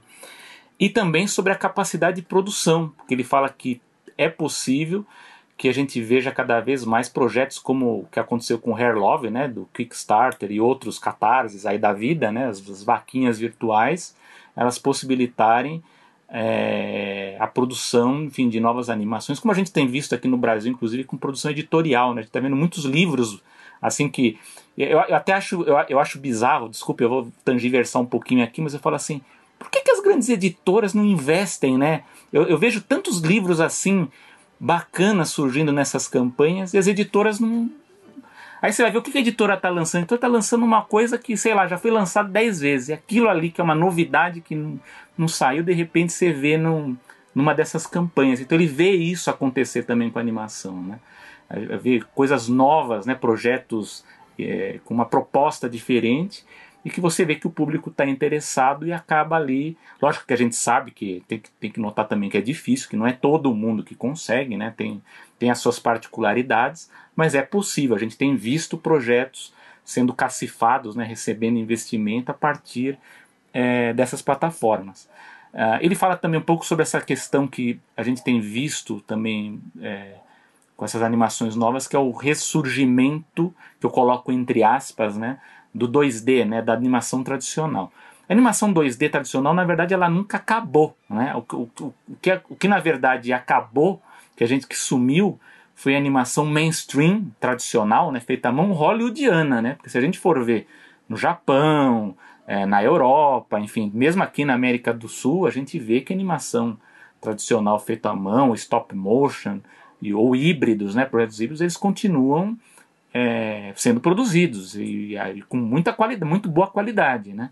Mas o que ele vê aqui, eu acho que isso é uma coisa que deve acontecer, é cada vez mais a gente começar a rever a animação tradicional partindo dessas grandes produtoras dos Estados Unidos, né? A gente vê que a Netflix meio que está indo para esse caminho, né? O próprio Caminho da Lua, por exemplo, tem cenas ali de animação tradicional ali no meio, muito bonitas, que ali o Glen Keane deve ter se maravilhado para fazer aquilo ali, né? Enfim, mas eu acho que é um caminho de diversificação mesmo de estilos, né? Porque animação tradicional ela caiu num efeito manada muito ruim, né? De, de quando a Pixar estourou, fez, fez sucesso com Toy Story, que acabou é, os executivos acabaram rotulando como a animação tradicional é uma coisa ultrapassada, que ninguém quer ver, e animação digital é a moda, é o que todo mundo quer ver. Não. Na verdade, é uma questão ali de prioridades de ideias que sejam adaptáveis para cada estilo, né? Então, tem filmes que funcionam melhor em, em CGI, em 3D, e outros que funcionam muito melhor em, em animação tradicional, né? Tem vários exemplos aí. Então, não é, então é um ressurgimento entre aspas, né? da animação tradicional. E por fim, ele fala uma coisa que eu acho muito importante, e, e eu fico feliz em falar isso, que eu acho que ah, os formadores aqui de animadores no Brasil, acho que eles estão indo por essa visão, que ele fala que é o seguinte, que a formação do animador na universidade, que enfim, ele é um professor universitário, mas a gente tem que ter muito cuidado com a formação é, abrangente do profissional de animação, né? Então, até porque a gente tem isso, não é não só no Brasil, a gente tem em vários países muitas escolas é, profissionalizantes de animação, né, que formam especificamente o profissional que vai fazer animação em 3D, computadorizado, profissional que vai trabalhar com modelagem especificamente e tal, e ele fala o seguinte, o, o, o bom profissional de animação, aquele que vai ter mais chance, mais oportunidades, é aquele que tiver a formação mais abrangente. Então ele chama atenção das quatro trilhas né, da, da, da, da formação ali, que é de modelagem, né, de, de rigging, de textura, iluminação, né, que são as, as fases que você tem, é, mas também a parte de storytelling. Então, todo mundo tem que passar por todas as fases, né? Inclusive, aqui eu, eu vi a professora da PUC, acho que foi a da PUC Rio, aqui, a, a Cláudia Bolchal, que também tem ligação com a Animamundi, enfim, que ela fala, fala assim, às vezes você tem um curso de animação que às vezes entram, entram pessoas ali que às vezes nem sabem desenhar. E aí você até fala, mas o que ela está fazendo ali, né? Mas de repente ela pode ser uma boa roteirista para animação. Ela pode ser uma boa editora, ela pode ser uma boa produtora. Então, e o animador ele também tem que saber texto também um pouco. Então você tem que ter uma ligação entre tudo para você poder ter esse diálogo entre os profissionais. Então, não adianta nada você ter um animador que simplesmente sabe fazer a, a enfim, a, a escultura digital ali do personagem só. Por quê? Porque a tecnologia muda. De repente, pode acabar a moda da, da animação do computador e volta para o tradicional. E os próprios professores aqui do Brasil, eles falam, a gente está espelhado, a gente está vendo o que, que a CalArts está fazendo, o que, que as outras estão fazendo. Eles abandonaram a animação feita à mão, tradicional? Não. Você vai lá ver, eles têm aula disso. Então por que, que no Brasil os cursos não investem nisso? Eles não investem porque eles veem que, ah, não, aqui só está fazendo digital. É, mas e se de repente muda? A gente tem que saber o máximo possível do básico, né? Para que você possa se. Até o professor, o, o Malone, ele, ele fala da analogia que ele fala da cadeira de balanço, né? Que antigamente o artesão, né, séculos atrás, ele conseguia fazer a cadeira inteiramente, né? Aí veio a revolução industrial, Aí cada profissional ficou responsável por fazer uma parte, mas se você perguntar para ele se ele faz a cadeira inteira, o cara não faz, né? Então a gente tem que estar tá muito atento a essa questão do, do, do aprendizado com a, tecnologia. E, e, a gente eu, eu, eu, uso até a gente nós mesmos que a gente está por causa da pandemia nós tivemos que lidar com, com novas ferramentas de, de tecnologia. Teve que aprender coisas novas né? Mas existe um básico ali que a gente tem que estar tá preparado porque as coisas enfim, ela, ela, elas mudam. Até a minha profissão, a minha formação profissional é de jornalismo. Se você perguntar para mim sobre as disciplinas, a cada 10 anos muda totalmente as disciplinas da técnicas do jornalismo. Por quê? Porque a coisa muda, mas o básico ali, a, a parte ética, a parte de, de apuração, a parte de formação, ela continua, você tem que aprender aquilo ali. Então, para você profissional de animação que está tá ouvindo aqui o Animação, e tá vendo essa questão da tecnologia aí também apontada pelo Malone, tem que, tem que levar bem em conta isso, de você ter, tentar buscar uma formação completa para você se inserir, né, você, você ser inserível no máximo de vagas interessantes, embora a gente saiba, a gente já discutiu aqui, que lógico que cada um vai ter uma especialidade, né, natural que, que dentro da formação a gente caminhe para um certo tipo de trabalho, né? Você vai trabalhar com storyboard, você vai trabalhar com edição, ou vai ser animador, enfim. Mas essa formação abrangente é importante. Uh, e eu termino com, com, com uma, uma colocação que o professor Maloney fala, né? Que, que que, que ele é perguntado né, sobre o, o futuro da animação, né, o que, que ele vê para 2021, ele tem uma avaliação que ele acha que a indústria ela vai, ela vai é, caminhar para um processo de produção híbrida, né, então a gente não vai ver é, a produção integral em casa, como gente, como algumas pessoas estão fazendo, é provável que a gente vá, vá partir aí para um processo híbrido. Uh, Principalmente com os grandes estúdios, isso, talvez com é. os médios, os pequenos, talvez nem tanto, mas com os grandes, com certeza. É. Ele vê que ele enxerga que a gente vai ter novas criações de canais de pitching, né, de, de apresentação, aí você vai abrir para muito mais gente poder apresentar ideias para os estúdios. Uh, ele, ele vê também a audiência, né, o público demandando certos tipos de filmes e curtas também com questões de inclusão, diversidade, amplificando vozes pouco representativas. Aí, aí eu acho, eu acho que, que, que, na verdade é o caminho contrário. Eu acho que a partir do pitching, que é uma coisa que ele fala antes na entrevista, é que eles vão notar essa, essa necessidade. Porque a partir de quando você apresenta essas ideias, é que você vai ver por onde é que vai a necessidade. Eu sempre, eu, até porque eu estudei estudei muito isso lendo um livro chamado Gallup in Hollywood, que a gente tem que tomar muito cuidado quando vai falar o que, que o público quer, porque o público não sabe direito o que quer, né? Aliás, há, há, há uma, uma entrevista, que aliás eu fiz questão de citar na minha tese, porque ela é muito folclórica, do John Lester, que ele deu uma entrevista, uns anos atrás, né? Dizendo que a Disney tinha que mudar porque é, o público não queria mais saber de animações com princesas e musicais. Isso foi antes de Rapunzel e Frozen. Ou seja, ele, ele declarou a morte né, de um tipo de animação antes senhora. do Enrolados né, e do Frozen, que foi o grande sucesso da Disney, que é justamente um musical que tem princesa. Né? Então tem que ter muito cuidado quando vai falar o que o público quer. Não, você não sabe o que o público quer, mas a partir da, da do pitching, né, dessa, dessa coisa da discussão das ideias, é que você consegue é, elaborar esse caminho. E por fim, ele vai falar o seguinte: que ele acha que a chave de tudo, a partir de 2021, é a confiança. É a confiança que vai, ter, vai ser a chave. Será que os estúdios confiam nos animadores no sistema híbrido? Será que os clientes, por exemplo, sei lá, de um, de um filme comercial, de um, de um projeto secreto, enfim, eles vão confiar que, o, que essa, essa, essa criação não esteja guardada no mainframe lá da, do estúdio, que esteja circulando aí por, por, por várias casas ou, ou estúdios terceirizados aí com menos pessoas. Como é que vai funcionar isso? Né? Então ele, ele considera que essa questão da confiança ela vai ser muito importante para que a gente veja se o destino da produção vai seguir o caminho híbrido, né? de você ter parte no estúdio e parte remotamente, cada um na sua casa. Né? Então, fica aí. Eu achei, eu achei muito legal essa entrevista. A gente depois, acho que o Paulo vai colocar o link ali para que as pessoas possam acompanhar. Eu acho muito válido, pontos legais de discussão aí. E como está tendo o Dia Internacional da Animação com muitas coisas do Brasil, a gente vai tentar na próxima edição até trazer algumas coisas do que, do que os profissionais brasileiros estão comentando sobre isso. Sem dúvida. Ah, bom, você falou coisa pra caramba, vamos ver se eu consigo.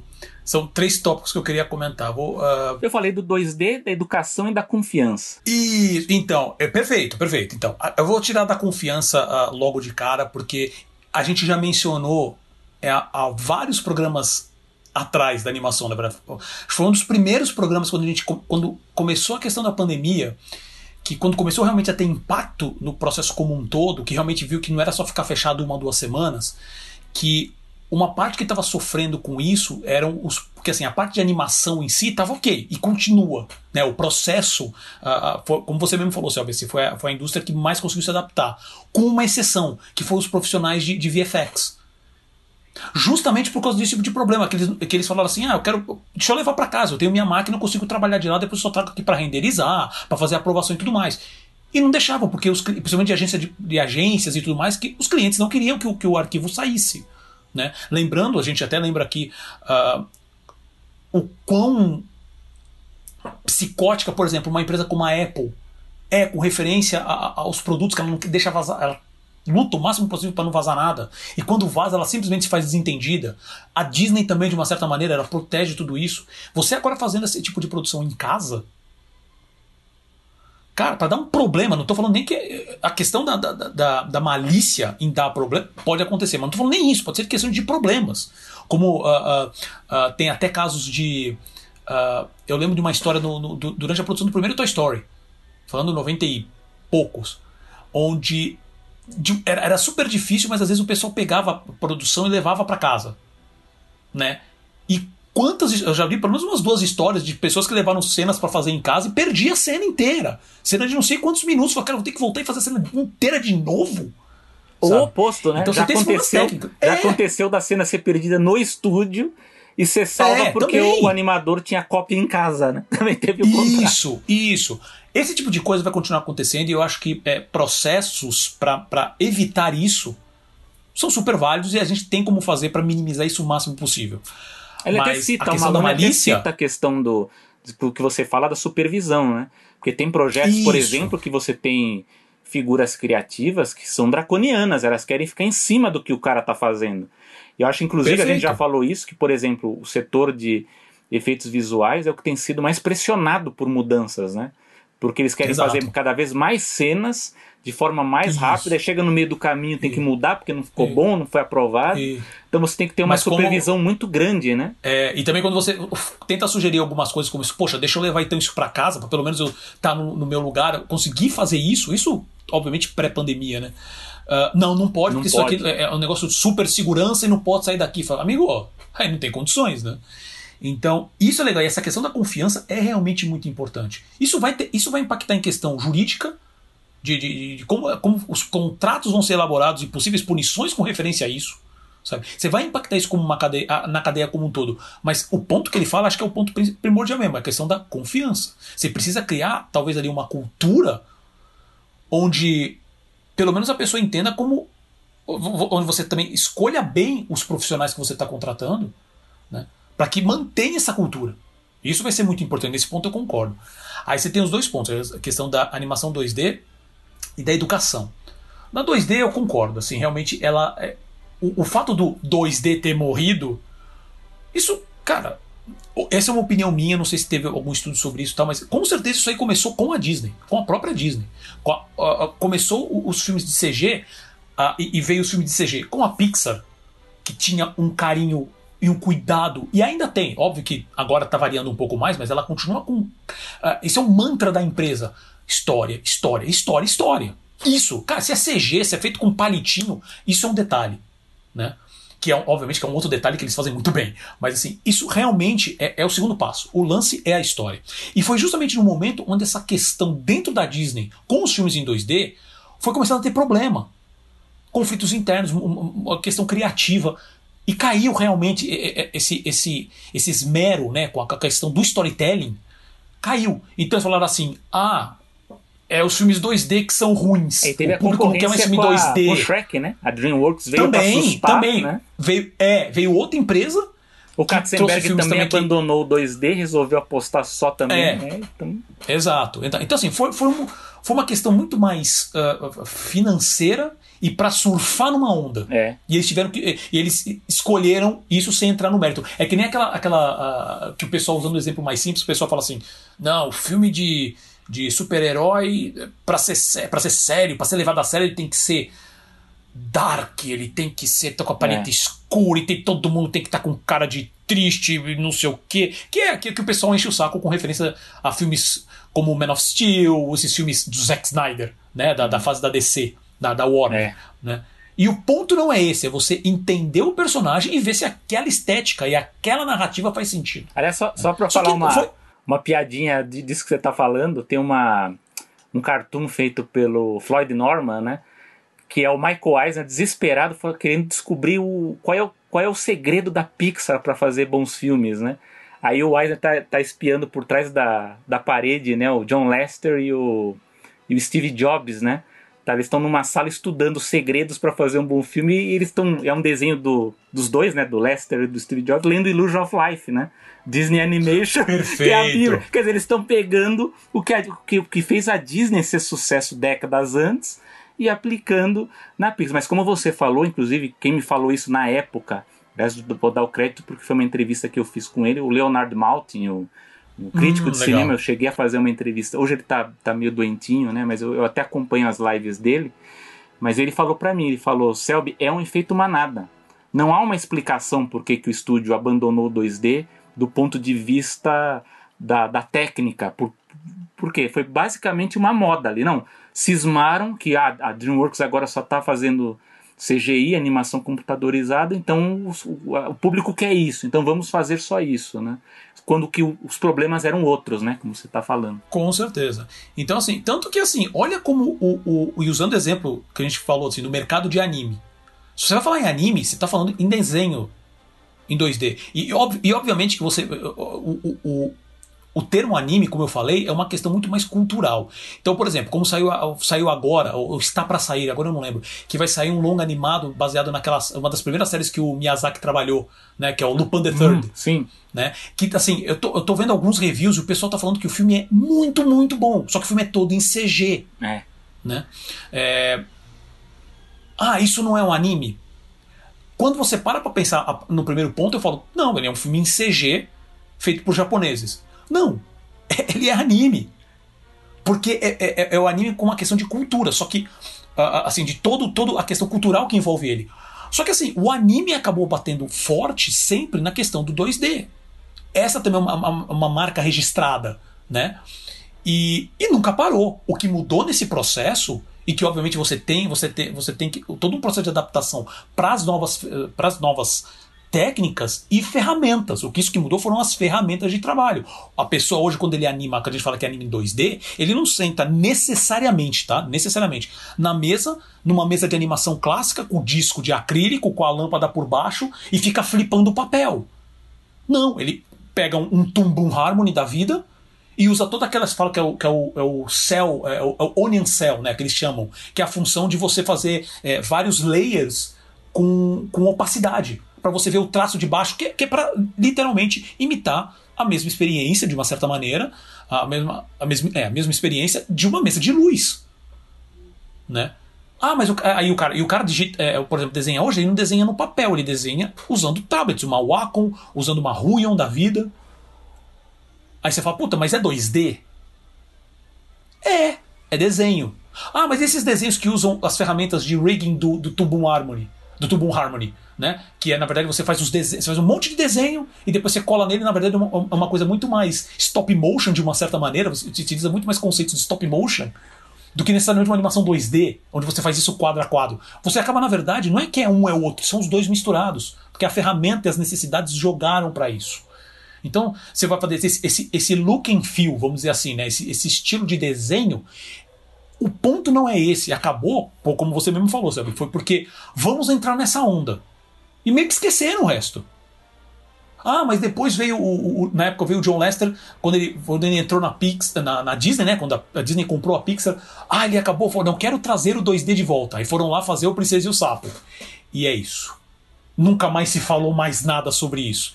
Ah, e por quê? O Princesa e o Sapo ele é legal e ponto. O roteiro não é uma coisa super bem fechada né? Que a gente vai até mencionar sobre isso no, no, no, quando a gente fala agora do Over the Moon. Mas é muito mais essa questão do que a questão do estilo. Ponto. Eu vou, vou provar com um exemplo super recente. O Klaus. É que assim, é, é se a gente for ficar falando do Klaus aqui, o, o Selby ele discorda de alguns pontos meus, com referência ao roteiro do Klaus. Para mim, o roteiro do Klaus é muito bem feito e amarrado. Construção, arco de personagem, é tudo. Sem falar a própria técnica do, do, do, do, do SP Studios, né? Do, do, do Sérgio Pablos, que também é outro, outro ex-Disney, né? Que também trabalhou no Planeta do Tesouro.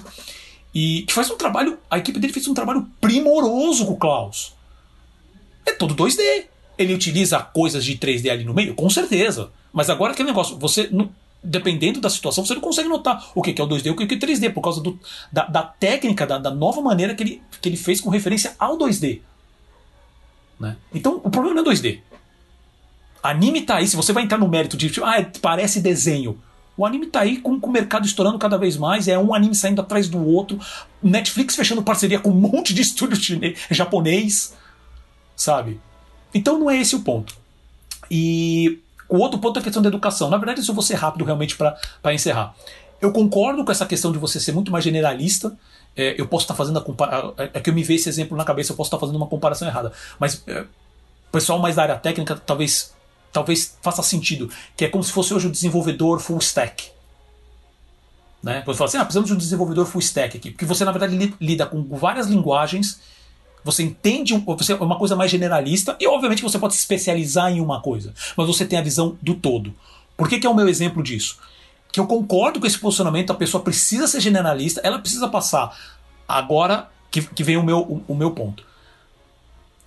Na questão da parte técnica, sim, você tem que passar pela parte de roteiro. Se você, por exemplo, você gosta de. Você, você quer ser character designer para animação, tá bom, você vai aprender roteiro, vai aprender storytelling, é, técnicas de roteiro, né, storytelling, você vai aprender a fazer cenário, você vai aprender é como que é o processo né? de Exatamente, modelar, você, vai, você tem que aprender a editar, aprende um pouquinho sobre como é tratação, não que você vai fazer isso, mas isso, todo esse processo vai estar muito mais claro na sua cabeça quando você for pegar fazer o character design, pensando numa, ah, deixa eu fazer uma boca aqui, putz, mas é, como que a voz vai encaixar? Como vai ser o estilo da animação? Como que vai ser o timing? né? Uh, tudo isso adiciona ao teu trabalho. Por mais que a tua especialidade seja character design, por mais que a sua especialidade seja iluminação. Você entender de, de modelagem para você ver, entender de textura para você ver como que a iluminação sempre bate nesses elementos, como elas rebatem no cenário, lidar com líquidos e tudo mais, tudo isso só adiciona. Né? Mas meu ponto, e agora eu vou puxar um pouco de sardinha pro nosso lado, meu amigo Selby, que é o seguinte: é, e pensando justamente em cursos que te oferecem essa gama, né, falando, por exemplo, utilizando acho que uma, uma Melier, né, porque hoje a, a, a faculdade Melier, porque ela, ela apresenta um curso de, de, de terceiro, uh, eu ia falar de terceiro grau, terceiro grau, é um curso superior, superior. Né, pra, pra, é, é, porque eu sou antigo dessa maneira, né, um curso superior na parte de animação, poxa, então estamos falando de um curso de 3, 4 anos, onde o cara vai ficar focado em animar, né? Então, assim, você passar nesse tempo tendo essa visão mais abrangente e nesse processo especializando é ótimo. Só que agora vem a puxação de saco, assim, a puxação de sardinha pro nosso lado. Porque em todos os processos que eu já vi, e eu peço desculpa se existem alguma coisa, alguma coisa diferente nisso, eu realmente não, não tenho conhecimento e adoraria ter esse conhecimento, que é o seguinte: em todo esse procedimento você não tem nenhuma aula, nenhum curso onde fala assim, tá bom, você é um animador, você está animando, mas tudo bem, vamos falar aqui sobre negócios. Vamos falar aqui sobre distribuição. Sabe? Sobre contratos, a parte jurídica, a parte de royalties, como funciona? Como você faz contrato, até uma coisa mais simples. Como você faz contrato uh, com outro animal? Você é um animador, você tem uma empresa. Como que você faria um contrato? Quais são os pontos que você tem que levar? Uh, qual é a necessidade de um advogado? Você tem serviços que te oferecem para isso? Quais são os modelos de negócio? Como que é, é, por exemplo, como que você pode entrar em contato direto com as plataformas, com os canais? Como funciona essa parte de distribuição hoje, que a distribuição também está tá, tá, tá sendo super alterada nesse processo? Isso eu não vejo. Eu mesmo tenho procurado bastante questões de curso de MBA, que seja uma coisa mais focada nessa parte de cinema e TV, né? Pensando mais nessa questão de animação. Mas os que eu encontro, primeiro que são caros pra caramba, gente, pelo amor de Deus, por favor, faça algumas coisas mais em conta. Mas é, é outra uma coisa que também pega um pouco mais abrangente, que falam de, de, é o MBA na parte de entretenimento. É. E eles entram, quando eles falam em entretenimento, eles entram muito na questão de esportes também. Que é bom. Qual é o modelo de negócio? Como é que funciona a distribuição? Que a gente está falando aqui de animação focado em série de TV e filme, mas em questão de games. Como que funciona hoje plataformas, nessa parte de negócio, plataformas como a Steam? Né? Como que funcionaria? Como que está hoje o mercado vendo essa questão do esportes? Como que funciona a, a parte de negócio com, essas, com, essas, com esses times de equipe de jogadores sendo formados. Tudo bem, isso não é necessariamente de animação, mas os jogos, os jogos que são hoje criados para serem competitivos, sejam é, é, estratégias como o, o, o, League of Legends, ou então de luta como o, o Street Fighter, né? Como que, como que a animação está trabalhando nisso também? Um cara que mexe com games tem que saber como que funciona isso, sabe? Então, isso para mim é muito importante. Se é para ser abrangente e saber o mercado como um todo, então tá bom. Então coloca a parte de negócios também. Relação trabalhista, como que você deve, uh, como que vai ser sua negociação com o empregador? Cara, isso é hiper importante. E eu, eu, eu, até o momento, não vi ainda nenhuma ação disso. Né? Então. É, eu cara, acho não, você inclusive acabou citando uma coisa que eu acabei esquecendo, mas que eu vejo, né? Que é justamente que os cursos de audiovisual no Brasil E aí fica difícil falar só nos cursos de audiovisual, porque na verdade tanta animação, tanto quadrinhos, todas essas, elas, não, elas não têm um curso específico dentro é do, do, do, do, âmbito acadêmico, né? Então, por exemplo, quadrinhos não, não encontra espaço em artes, porque o pessoal das artes considera que quadrinhos é produto inferior, então não entra no campo de estudo. E aí quadrinho fica perdido, porque quadrinho é literatura, não, o pessoal da literatura não gosta. Aí o quadrinho ele fica entre a comunicação e o design. E a animação também. A animação você encontra aqui em São Paulo, ela é mais ligada aos cursos de audiovisual e pelo que eu entendi no Rio, ela é mais ligada aos cursos de design. Não é no de audiovisual, é no curso de design. Então, isso já é um problema por si, porque você já está colocando certeza. animação dentro de, de, de, de, estruturas acadêmicas, de disciplinas complicadas, né? Então é, é, é, difícil isso. E você tem uma outra camada, que isso a gente já discutiu aqui, até quando a gente falou sobre a, a BCA, né, sobre a associação, é que infelizmente ainda os nossos cursos de audiovisual eles ainda estão muito ligados à produção autoral. Tá todo mundo querendo ser Glauber Rocha e ninguém pensa no, no, no, no mercado como indústria. Esse é um problema. Há, há, há, há mudança? Há. Assim, aos poucos eu vejo que, por exemplo, na própria USP tem uma, tem uma disciplina de economia da mídia, que já é uma coisa nova.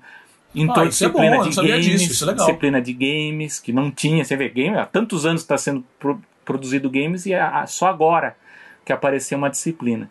Mas no geral falta sim é, uma visão é, para formar mesmo o, o, profissional, não só da animação, mas do cinema, mas de uma forma do ponto de vista da economia da mídia mesmo, né? De como é que funciona Perfeito. isso. O que eu vi, o que eu sei, por exemplo, de economia da mídia, é que ainda é muito muito focado em editais, até porque o Brasil ele ainda é, hum, é, ele, é, ele ainda é. é. muito calcado nisso. Então, é. por exemplo, nas, nas disciplinas de economia da mídia, a gente ainda vê muito ainda focado de como ler um edital, como você apresenta o projeto, mas ainda não tem uma visão essa que você fala, por exemplo, sobre licenciamento, sobre distribuição. Sim, licenciamento é, também. Isso, é tratado, isso. isso é tratado de uma forma ainda muito rasa.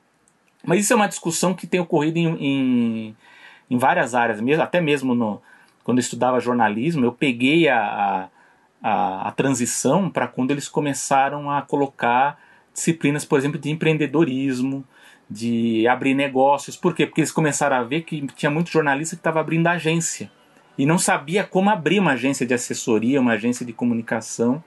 E agora eu sei que os cursos possuem disciplinas específicas sobre isso. Mas eu acho que a animação, talvez até o Se Anima, agora que eles estão se reunindo mais de professores de todo o Brasil, eles estão, estão inclusive é, fazendo debates sobre as grades curriculares, sobre o que, que é ensinado, é, quais são os problemas. Inclusive tem um que tem o, o profissional da Branima, da BCA junto, enfim. Tudo isso porque você vê, cada, cada curso de animação está num determinado curso, né, numa determinada área, né? e, e acaba não dialogando com esse, com esse tipo de necessidade. Né? Então, Paulo acabou é, levantando essa bola importante que essa, essa educação abrangente que a gente fala, ela não se limita apenas à parte técnica, à parte teórica, histórica, enfim, que também é importante, mas também a parte de produção, a parte da economia da mídia, até o, o, caso de MBA, então eu nem conto, porque no Brasil é, eu, eu, eu não, não vejo nenhum assim como exemplo, talvez o mais famoso seja do exterior da que aliás é uma professora que eu já conheço, é, é muito simpática inclusive, a professora Anita Elbersi, que ela tem um curso de MBA de entretenimento, que vai muito, muito famoso fazer esse é curso de verão, né? Curso de verão em, em Harvard, normalmente vai muito jogador de, de futebol, jogador de basquete, vai ator para fazer o curso dela. Que ela tem um curso específico de, de entretenimento, né? De, de, de business do entretenimento. E isso, isso em Harvard, né? É, em Harvard. Ela tem um curso porque, de verão. É, porque a UCLA também, eu sei tem que é, é também, é, bem conhecido, tem, porque ela também tem. Tem também. Mas esse é o mais famoso e assim, a gente que a gente acaba tendo mais contato, tem que pagar caro, são os, os cases, né? Os estudos de caso. Uhum, estudo de caso, que, é. Que eles trabalham muito com isso, né? E, inclusive ela já fez do, da Netflix, da Disney, enfim. Sim. É, e eu deixo inclusive até como uma dica cultural aqui, que ela tem um livro que foi traduzido em português chamado Blockbusters, e que vários dos casos que ela usou na aula dela de, de MBA de entretenimento estão nesse livro. Inclusive, eu, eu até usei na minha tese de doutorado. Tem um capítulo, um capítulo da minha tese é, que eu defendi na USP, em que eu, eu, faço uma comparação entre o livro da Cauda Longa, né, do, do Anderson, e a tese dela, que ela tem uma tese sobre blockbusters. Ela, ela defende que os, tanto música, cinema, streaming precisa investir em produtos blockbuster, né? Então aqui fica uma dica cultural, porque eu acho que como a gente está falando aqui de educação, de abrangência, essa parte de economia da, da mídia, ela, tá, ela tem esse livro que é muito bom e está disponível em português para todo mundo ver. E eu termino com uma anedota aqui para a gente terminar também um pouquinho, só para lembrar que quando o Eric Goldberg esteve aqui no Animamundi, né? Foi um prazer ver, uma, foi uma palestra muito divertida. Só pra gente Eric falar. Goldberg, só lembrando, é, é grande animador da Disney também. Da Disney. Continua lá. E, e ele contou, ele, ele mostrou um trecho que eu acho que foi a última animação 2D da Disney, que foi o Winnie the Pooh, né, o ursinho Pooh. E ele mostrou uma sequência para o público do Animamundi e ele ficou assim fascinado que todo mundo riu da, da, da, das gags que aconteciam na cena, né? E quando terminou, ele virou e falou: "Vocês não sabem o quanto que vocês me deixaram feliz, porque o filme foi um fracasso. A gente ouviu dos executivos que o filme era ruim." E aqui eu tô vendo que vocês estão rindo de, de, de, de, todas as piadas, né? E aí a gente lembra que como como que, que essa parte de estratégia, né, de como você lida com um filme que você não acredita, né, você acaba, enfim, derrubando. Lembrar que esse filme do Ursinho Pulli foi, foi jogada a estreia dele contra o Harry Potter, né, quer dizer, é para realmente derrubar a produção, para não ter nenhum mesmo. Você coloca um, um, uma animação dessas junto contra o Arrasa Quarteirões do outro lado, aí complica, né? Mas Fica essa dica cultural então da Anita Elbers e a anedota do Eric Goldberg. Perfeito. Essa dica foi meio, foi meio não, não pensada, né? Mas uh, eu vou dar uma procurada nesse livro, Selby. E com certeza a gente vai colocar o link, porque eu mesmo não não li, eu até já tinha ouvido falar desse livro, mas realmente não li, eu quero é, são os casos dela, os casos que ela discute na aula dela do, do MBA Perfeito. lá de, de, de, entretenimento. E chegamos, uh, digamos, quase no final. Hoje, hoje o podcast tá, tem corpo hoje, hoje tem bastante coisa. Mas acho que é fazer alguns comentários sobre o filme é, A Caminho da Lua, o Over the Moon, dirigido pelo Glenn Keane. Glenn Keane, quem, quem não sabe, assim, vou dar só um, alguns, alguns nomes, assim, que é meio carteirada do Glenn Keane, porque o Glenn Keane é um, um dos grandes mestres também formados no, nos estúdios da Disney. Ele é só o principal animador da Ariel, do Pequena Sereia, animador da Fera, da Bela Fera, uh, animador do Tarzan, né? e também do Jones. Ah, do Aladdin, obrigado, obrigado. Ah, cara, não lembrava que ele é. era da é. Pocahontas. Ah, caramba. E do, e do John Silver do Planeta do Tesouro. Sim. Então é isso. Se, se, se, o, cara, o cara não precisa mais de. ele, ele, é o, é, ele é o. Como é que é? O, o, o main animator desses personagens. É o cara que. Ele que foi o principal para criar toda a linguagem corporal do Tarzan, usando um exemplo mais extremo, da maneira que o Tarzan se comporta, como que ele anda em cima do, dos próprios dos dedos dessa maneira, sabe? Que isso foi tudo um estudo. Você tem artes dele de produção maravilhosas, de, de, de todo um estudo corporal do personagem sabe? Então, é, e, ele, e ele tem uma história meio complicada mesmo dentro da Disney, né? Porque ele tinha um projeto do filme da, da Rapunzel que, que ele estava desenvolvendo que ia ser.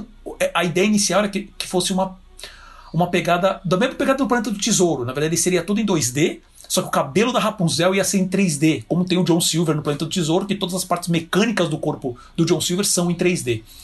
E o projeto é um projeto, foi um projeto lento, teve muitos problemas, ficou anos em desenvolvimento, e quando a Disney comprou a Pixar e o Lester foi elevado ao chefe criativo, resumindo, ele olhou o projeto e falou assim: hum, não tá legal. E uma das coisas que ele fez foi muda o projeto todo para 3D, para CGI, na verdade, e ele afastou o, o, Glenn Keane do, do, da direção.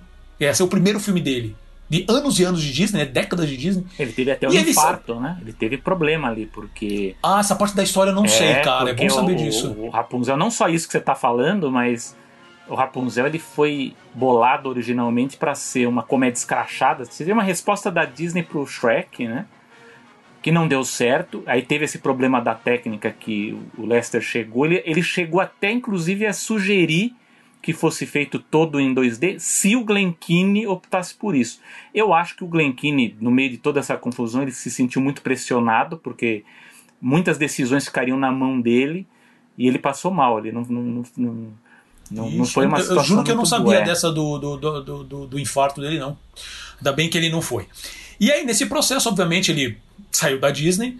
Uh, aí foi só ele sair da Disney, ele ganhou o Oscar e finalmente conseguiu dirigir o filme dele. Então acho que deu tudo certo, né? Fez, fez aquele projeto e... pra Google também, né? Experimental, né? Ah, é verdade, também. é verdade. Aquele que você criava com, com os desenhos todos em VR, né? Em realidade virtual, que é bem legal aquilo também.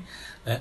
Mas vamos falar específico, só para querer dar esse contexto para vocês, que para falar que ele é o diretor, né, o, do, do A Caminho da Lua, que é o filme novo que o Netflix lançou semana passada. O Selby foi até recebeu uh, a gente aqui no Animação e o Selby que recebeu esse contato para assistir o filme antes, né, do lançamento, acho que uns dois, três dias antes, né, Selby? E e aí eu passo primeiro a bola para você, cara. O que que você achou do filme? Bom, eu achei assim, foi uma surpresa para mim, porque é um filme muito bom. Assim, para quem tem saudades de um típico filme Disney, assim, dos anos 90 principalmente, aquele estilo bem característico, né, da, daquele, daquele período, vai gostar muito. É um musical também, embora as músicas elas, elas sejam apenas ok, eu digo, eu digo, eu brinco que, que as canções elas parecem muito, porque eh, tem, tem tipos, né, as, as, as canções elas têm certos tipos, né, tem um tipo específico que chama I Want, né? Que é, um, é, uma, é uma canção que a personagem está sempre cantando sobre uma coisa que ela espera. Então eu brinco que esse filme ele tem várias I Want, né? Durante o filme, né? Mas, ah, mas é muito bonito, assim, um espetáculo visual, design de produção, parte técnica de animação, direção de arte, animação de efeitos, parte de, de cor iluminação, personagens carismáticos também. É, é, é assim, é um deslumbre visual o filme. Assim, é, é, é, como o Paulo falou, ele é dirigido pelo Glen Keane, não só pelo Glen Keane, mas tem um co-diretor que é o, é o John, John Cars, foi o co-diretor do filme. Ele, eu peço desculpas, eu esqueci ele, do John não, Cars. Eu desculpas. também esqueço, quando eu vou falar, a gente sempre pensa no Glen Keane, mas tem um co-diretor. Ele é uma produção da Netflix com a Sony Imageworks e a Pearl Studio, né, que como o Paulo já falou aqui na edição, é uma produtora chinesa que antes era uma joint venture com a DreamWorks, né? Porque a gente falou que eles estavam aprendendo o know-how da animação aí para investir em novos, novos projetos depois e a gente está vendo agora que a Caminho da Lua é, é, um, é um, um, um projeto que, que, enfim, responde muito a isso que a gente discutiu. É uma produção também legal porque ela também lidou com, com, com, com é, talentos terceirizados, por exemplo, descobri que o Léo Sanches Studios, que é, uma, é, um estúdio de um animador catalão, fez toda a parte de modelagem digital, de, de, de escultura digital para animação, foi feito nesse estúdio catalão. Então você vê que tem uma, uma pluralidade na produção. E é um filme que é, mistura de uma forma bem criativa elementos da mitologia chinesa, com elementos pop ali de Chinese pop, K-pop, tudo meio misturado. É, como eu disse, é, tem esse estilo Disney muito arraigado, eu diria, principalmente no primeiro ato e no final do filme, ali isso está bem, é, bem claro.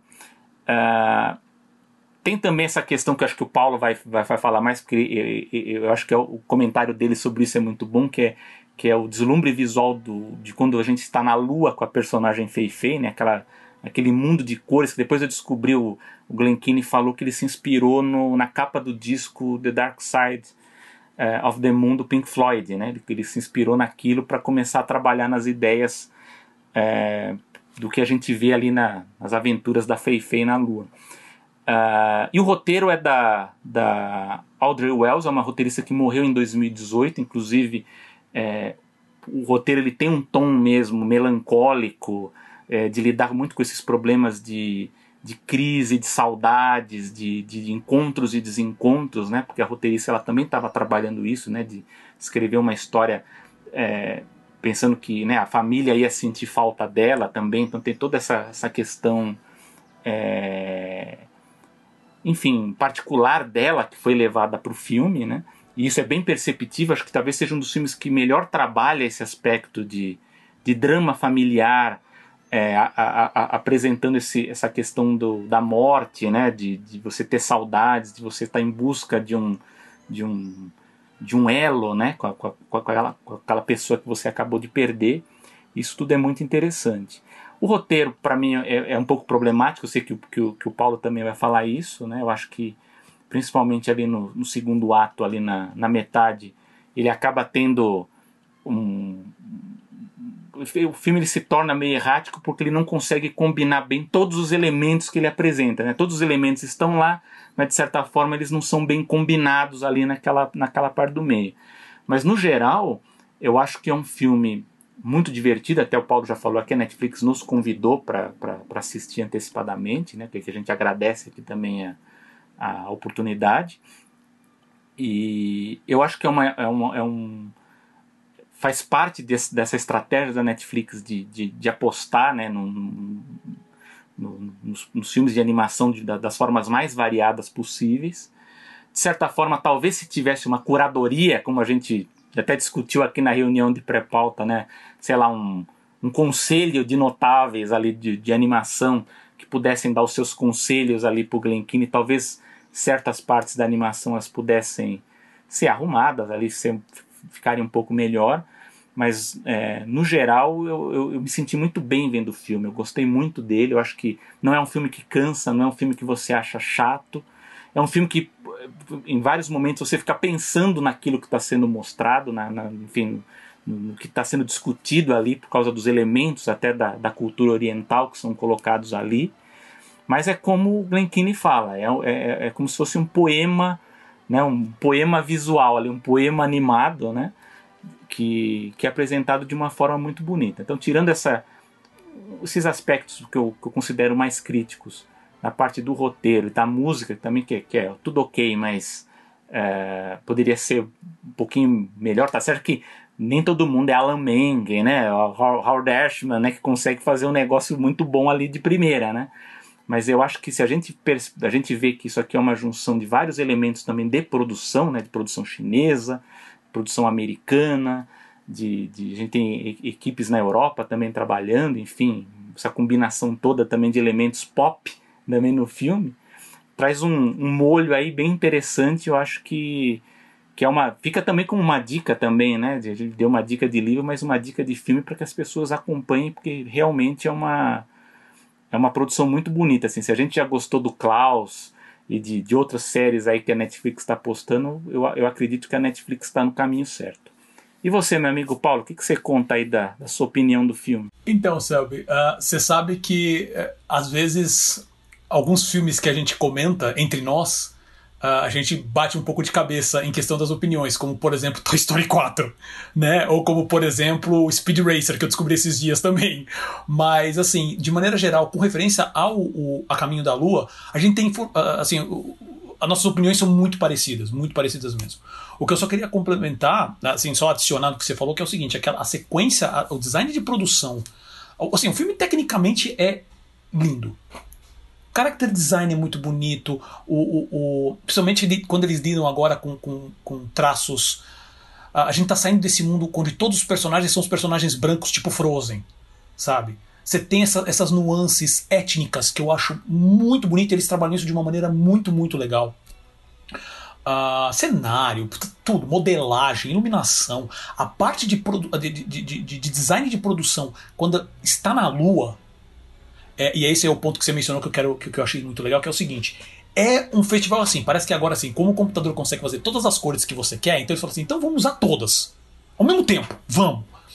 E, e, em alguns momentos o pessoal pode olhar, quem for assistir, é, pode olhar e falar assim: ah, isso aqui me lembra um pouco o, quando o, o personagem lá, o Miguel, né, no, no, no, no, Viva, a Vida é uma Festa, né, no Coco, é, ele passa para o mundo dos mortos e você tem aquela coisa maluca, né? Aquela visual muito lindo. Ou então mesmo a sequência do, do a Festa no Céu. O Book of Life do, do Jorge Gutierrez, né? Quando também passa ali pro mundo dos mortos e tal. Porque é muita cor, é, sabe, é muita nuance. Só que, mesmo assim, é, isso eu achei muito legal, que você olha esses, esses filmes, você, você pode fazer a referência, fala, ah, isso me lembra. Mas tem tanto elemento diferente que você não olha e fala, ah, é uma cópia sabe? Ah, os caras tá, agora parece que todo mundo quer fazer alguma coisa desse gênero, sabe? Muito neon, muito um monte de cor funcionando tudo ao mesmo tempo, refletindo na roupa dos personagens, que também cria efeitos muito bonitos, né? Então, nisso daí, palmas para toda a equipe de, de, de, design de produção. É realmente sensacional.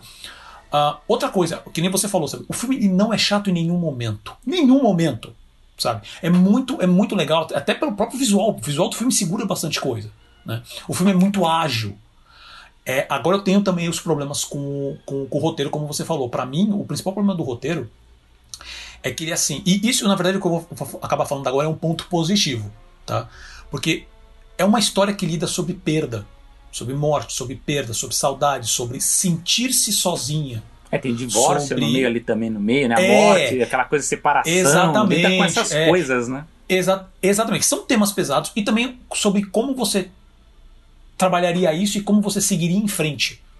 Ele lida é. com problemas de separação, né? No, no fundo, isso, né? O roteiro ele lida isso. com isso. Você lida, você lida com depressão, né? Então são temas muito fortes assim. E eu acho que, e vendo o filme, eu falei assim, cara, os temas estão todos aqui. Os elementos que eles, que, que eles quiseram utilizar para mostrar esses temas, né? Estão todos lá. Só que faltou dar uma, dar uma refinada no roteiro, porque tem, às vezes esse, esse caminho entre uma cena para outra, qual que é o caminho do personagem, por que, que ele tá lidando com essa emoção, depois com essa emoção, depois com essa emoção. Ele é meio. Ele é meio estranho. Principalmente quando. Uh, depois, uh, gente, desculpe se não é spoiler, é, é, é, a história do filme, tá? Esse é o primeiro ponto de virada da história. Que é quando a menina vai pra lua, quando ela tá na lua, os acontecimentos lá são meio estranhos. Algumas decisões, sequências que são. que você fala assim, isso aqui não precisava estar tá aqui. Né? Que quebra um pouco o ritmo do filme. Mas que, que era a minha preocupação. Mas, gente, é, é impressionante como com, com, sequências de humor, uh, uh, uh, o próprio design de alguns personagens, a personalidade de alguns personagens. É tudo tão bacana, você, você realmente nota um cuidado, só faltou um esmero, sabe? Só faltou um. um, um, um como a gente lembra, quem conhece um pouco da história da Pixar lembra na época do primeiro Toy Story. Primeiro Toy Story ainda. Que, cara, a história não estava funcionando. Os caras apresentavam pra Disney e cara, isso não tá funcionando. Aí teve aquela né, hoje é histórica, sessão onde foram alguns roteiristas e alguns head of story para um, não sei para, não sei que parte da Califórnia que eles passaram tipo assim, o um fim de semana, de sexta a, a, segunda de manhã, enfurnados no hotel, só falando sobre a história, mexendo, mexendo, mexendo, mexendo, mexendo. Dali eles saíram com o conceito principal que, de, que aí definiu direitinho quem ia ser, qual que ia ser a, a, a pegada do filme, qual era a personalidade do Woody, a personalidade do Buzz, qual seria a função dos dois existirem. E aí, lógico, alterações sempre vão acontecendo, mas dali saiu o core da história redondo. Né? Então, assim, o core da história eu consigo ver. Mas faltou um esmero, um cuidado. Falar assim, cara, vamos tomar mais uma, uma semana conversando sobre isso? Vamos acertar uma cena, mudar para cá, vamos mexer um pouco no diálogo, vamos antes de começar realmente a produção. E durante a produção mesmo, né? Hoje a gente consegue mexer muito mais nesse processo. Então só faltou isso. Faltou isso para fazer, para realmente transformar o A Caminho da Lua em algo maravilhoso que realmente Sabe, o pessoal vai lembrar pra caramba. E veja, o filme não é ruim. Muito pelo contrário, eu me diverti durante o filme inteiro. Né? Ele não tem nenhum momento chato. Até essa sequência que eu falei que tem algumas sequências que eu acho desnecessárias.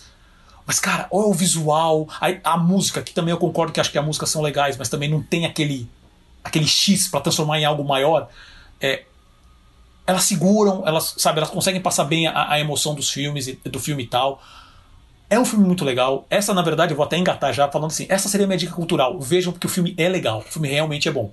É que faltou, sabe, usando um termo meio porco aqui, mas assim, faltou um pó de pilim-pim-pim ali, um, um, um, cuidado em pequenos detalhes para realmente transformar ele num, num clássico. Né? Mas ele realmente é um filme muito bom. O que me deixa muito mais sossegado, porque também caraca, conhecendo o Glen Keane, sabe, gostando pra caramba dele, do trabalho dele, fala, cara, ele merecia alguma coisa. E eu espero que ele, eu quero ver qual é o próximo trabalho dele. Sim, né? esperando. Porque assim, ele, ele também é, né? porque assim, ele não é um, ele não é um cara novo, né? Já tá nos 70 e poucos anos, mas ele que eu tenho lido, ele tá super bem agora, tirando o infarto que ele passou, que isso eu realmente não sabia, mas ele tá bem. Então, Glen Keane, por favor, continue.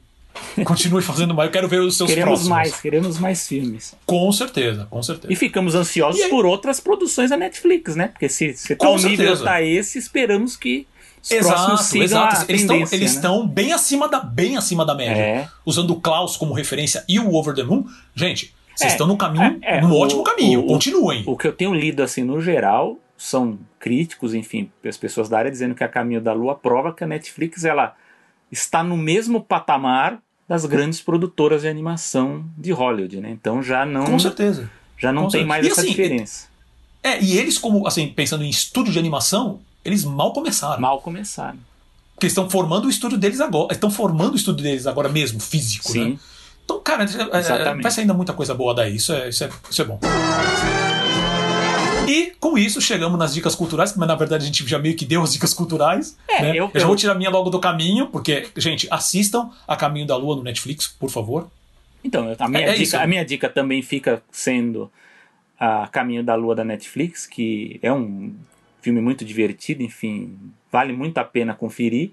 Fica uma dica de livro também que eu dei para o Paulo também conferir aí para quem Sim. quer saber de pouco mais de economia do entretenimento, que é o livro da Anita Elbersi. Depois a gente coloca o link aí do chama Blockbuster. Na descrição ah, do, do, desse episódio. É, e como nós estamos aqui em época de passando época de Halloween aí, eu sugiro que o pessoal procure também animações que tratem do tema. Eu vou dar dois aqui que geralmente eu assisto no dia 31, à noite eu costumo assistir. O curta do Pato Donald e o, o Traves, do, Travessuras, como é? É o Trick or Treat, né? Eu não sei como é em português, como se, se é se é, o, se é a tradução literal mesmo, se é outro tema, agora eu não lembro, mas é o Trick or Treat do, do Pato Donald. E a Lenda do Cavaleiro Sem Cabeça, né? Que é a animação de 1949, né? que as aventuras de Icabod e o Senhor Sapo, né? Eu, geralmente eu assisto os dois juntos, né? Que é um, que é um filme pacote junto só. Então ficam, ficam essas dicas de Halloween para vocês, se vocês não quiserem não, não, quiserem algo muito específico, quiserem algo temático, ficam essas dicas de Halloween para os nossos ouvintes. Perfeito, já que você deu dica de, de, de, curtas, então vou dar a minha dica de curta também, porque eu achei que você fosse falar esse, mas acabou não falando que é bom, que é o, o, o, clássico episódio de Dia das Bruxas do Charlie Brown. Também. É que faz tempo que, é que eu não que é vejo, episódio, né? É, então, que é o episódio da Grande Abóbora. É que a nossa geração é via muito na TV, né? Quando era criança, é, não passava, passava, passava no SBT. passava no SBT direto. É marav maravilhoso, cara. Bill Melendez, sabe? Pelo amor de Deus. Então, assim, cara, episódio da Grande Abóbora do Charlie Brown, que também aproveita do Halloween, né? Então, por favor, também, se, se, se conseguirem encontrar aí pelas internets, assistam. Se bobear, deve ter no, no YouTube, ali perdido, eu acho. Não sei. Bom, Selby, hoje estouramos bastante nosso horário, chegamos no final de mais uma animação. Então, algum comentário final? Não, chega de comentários, só deixo o meu abraço aqui para os meus ouvintes. Já passamos muito do tempo, mas deixo meus abraços e agradeço a quem uh, nos ouve e manda comentários. A gente tem tenho recebido alguns comentários.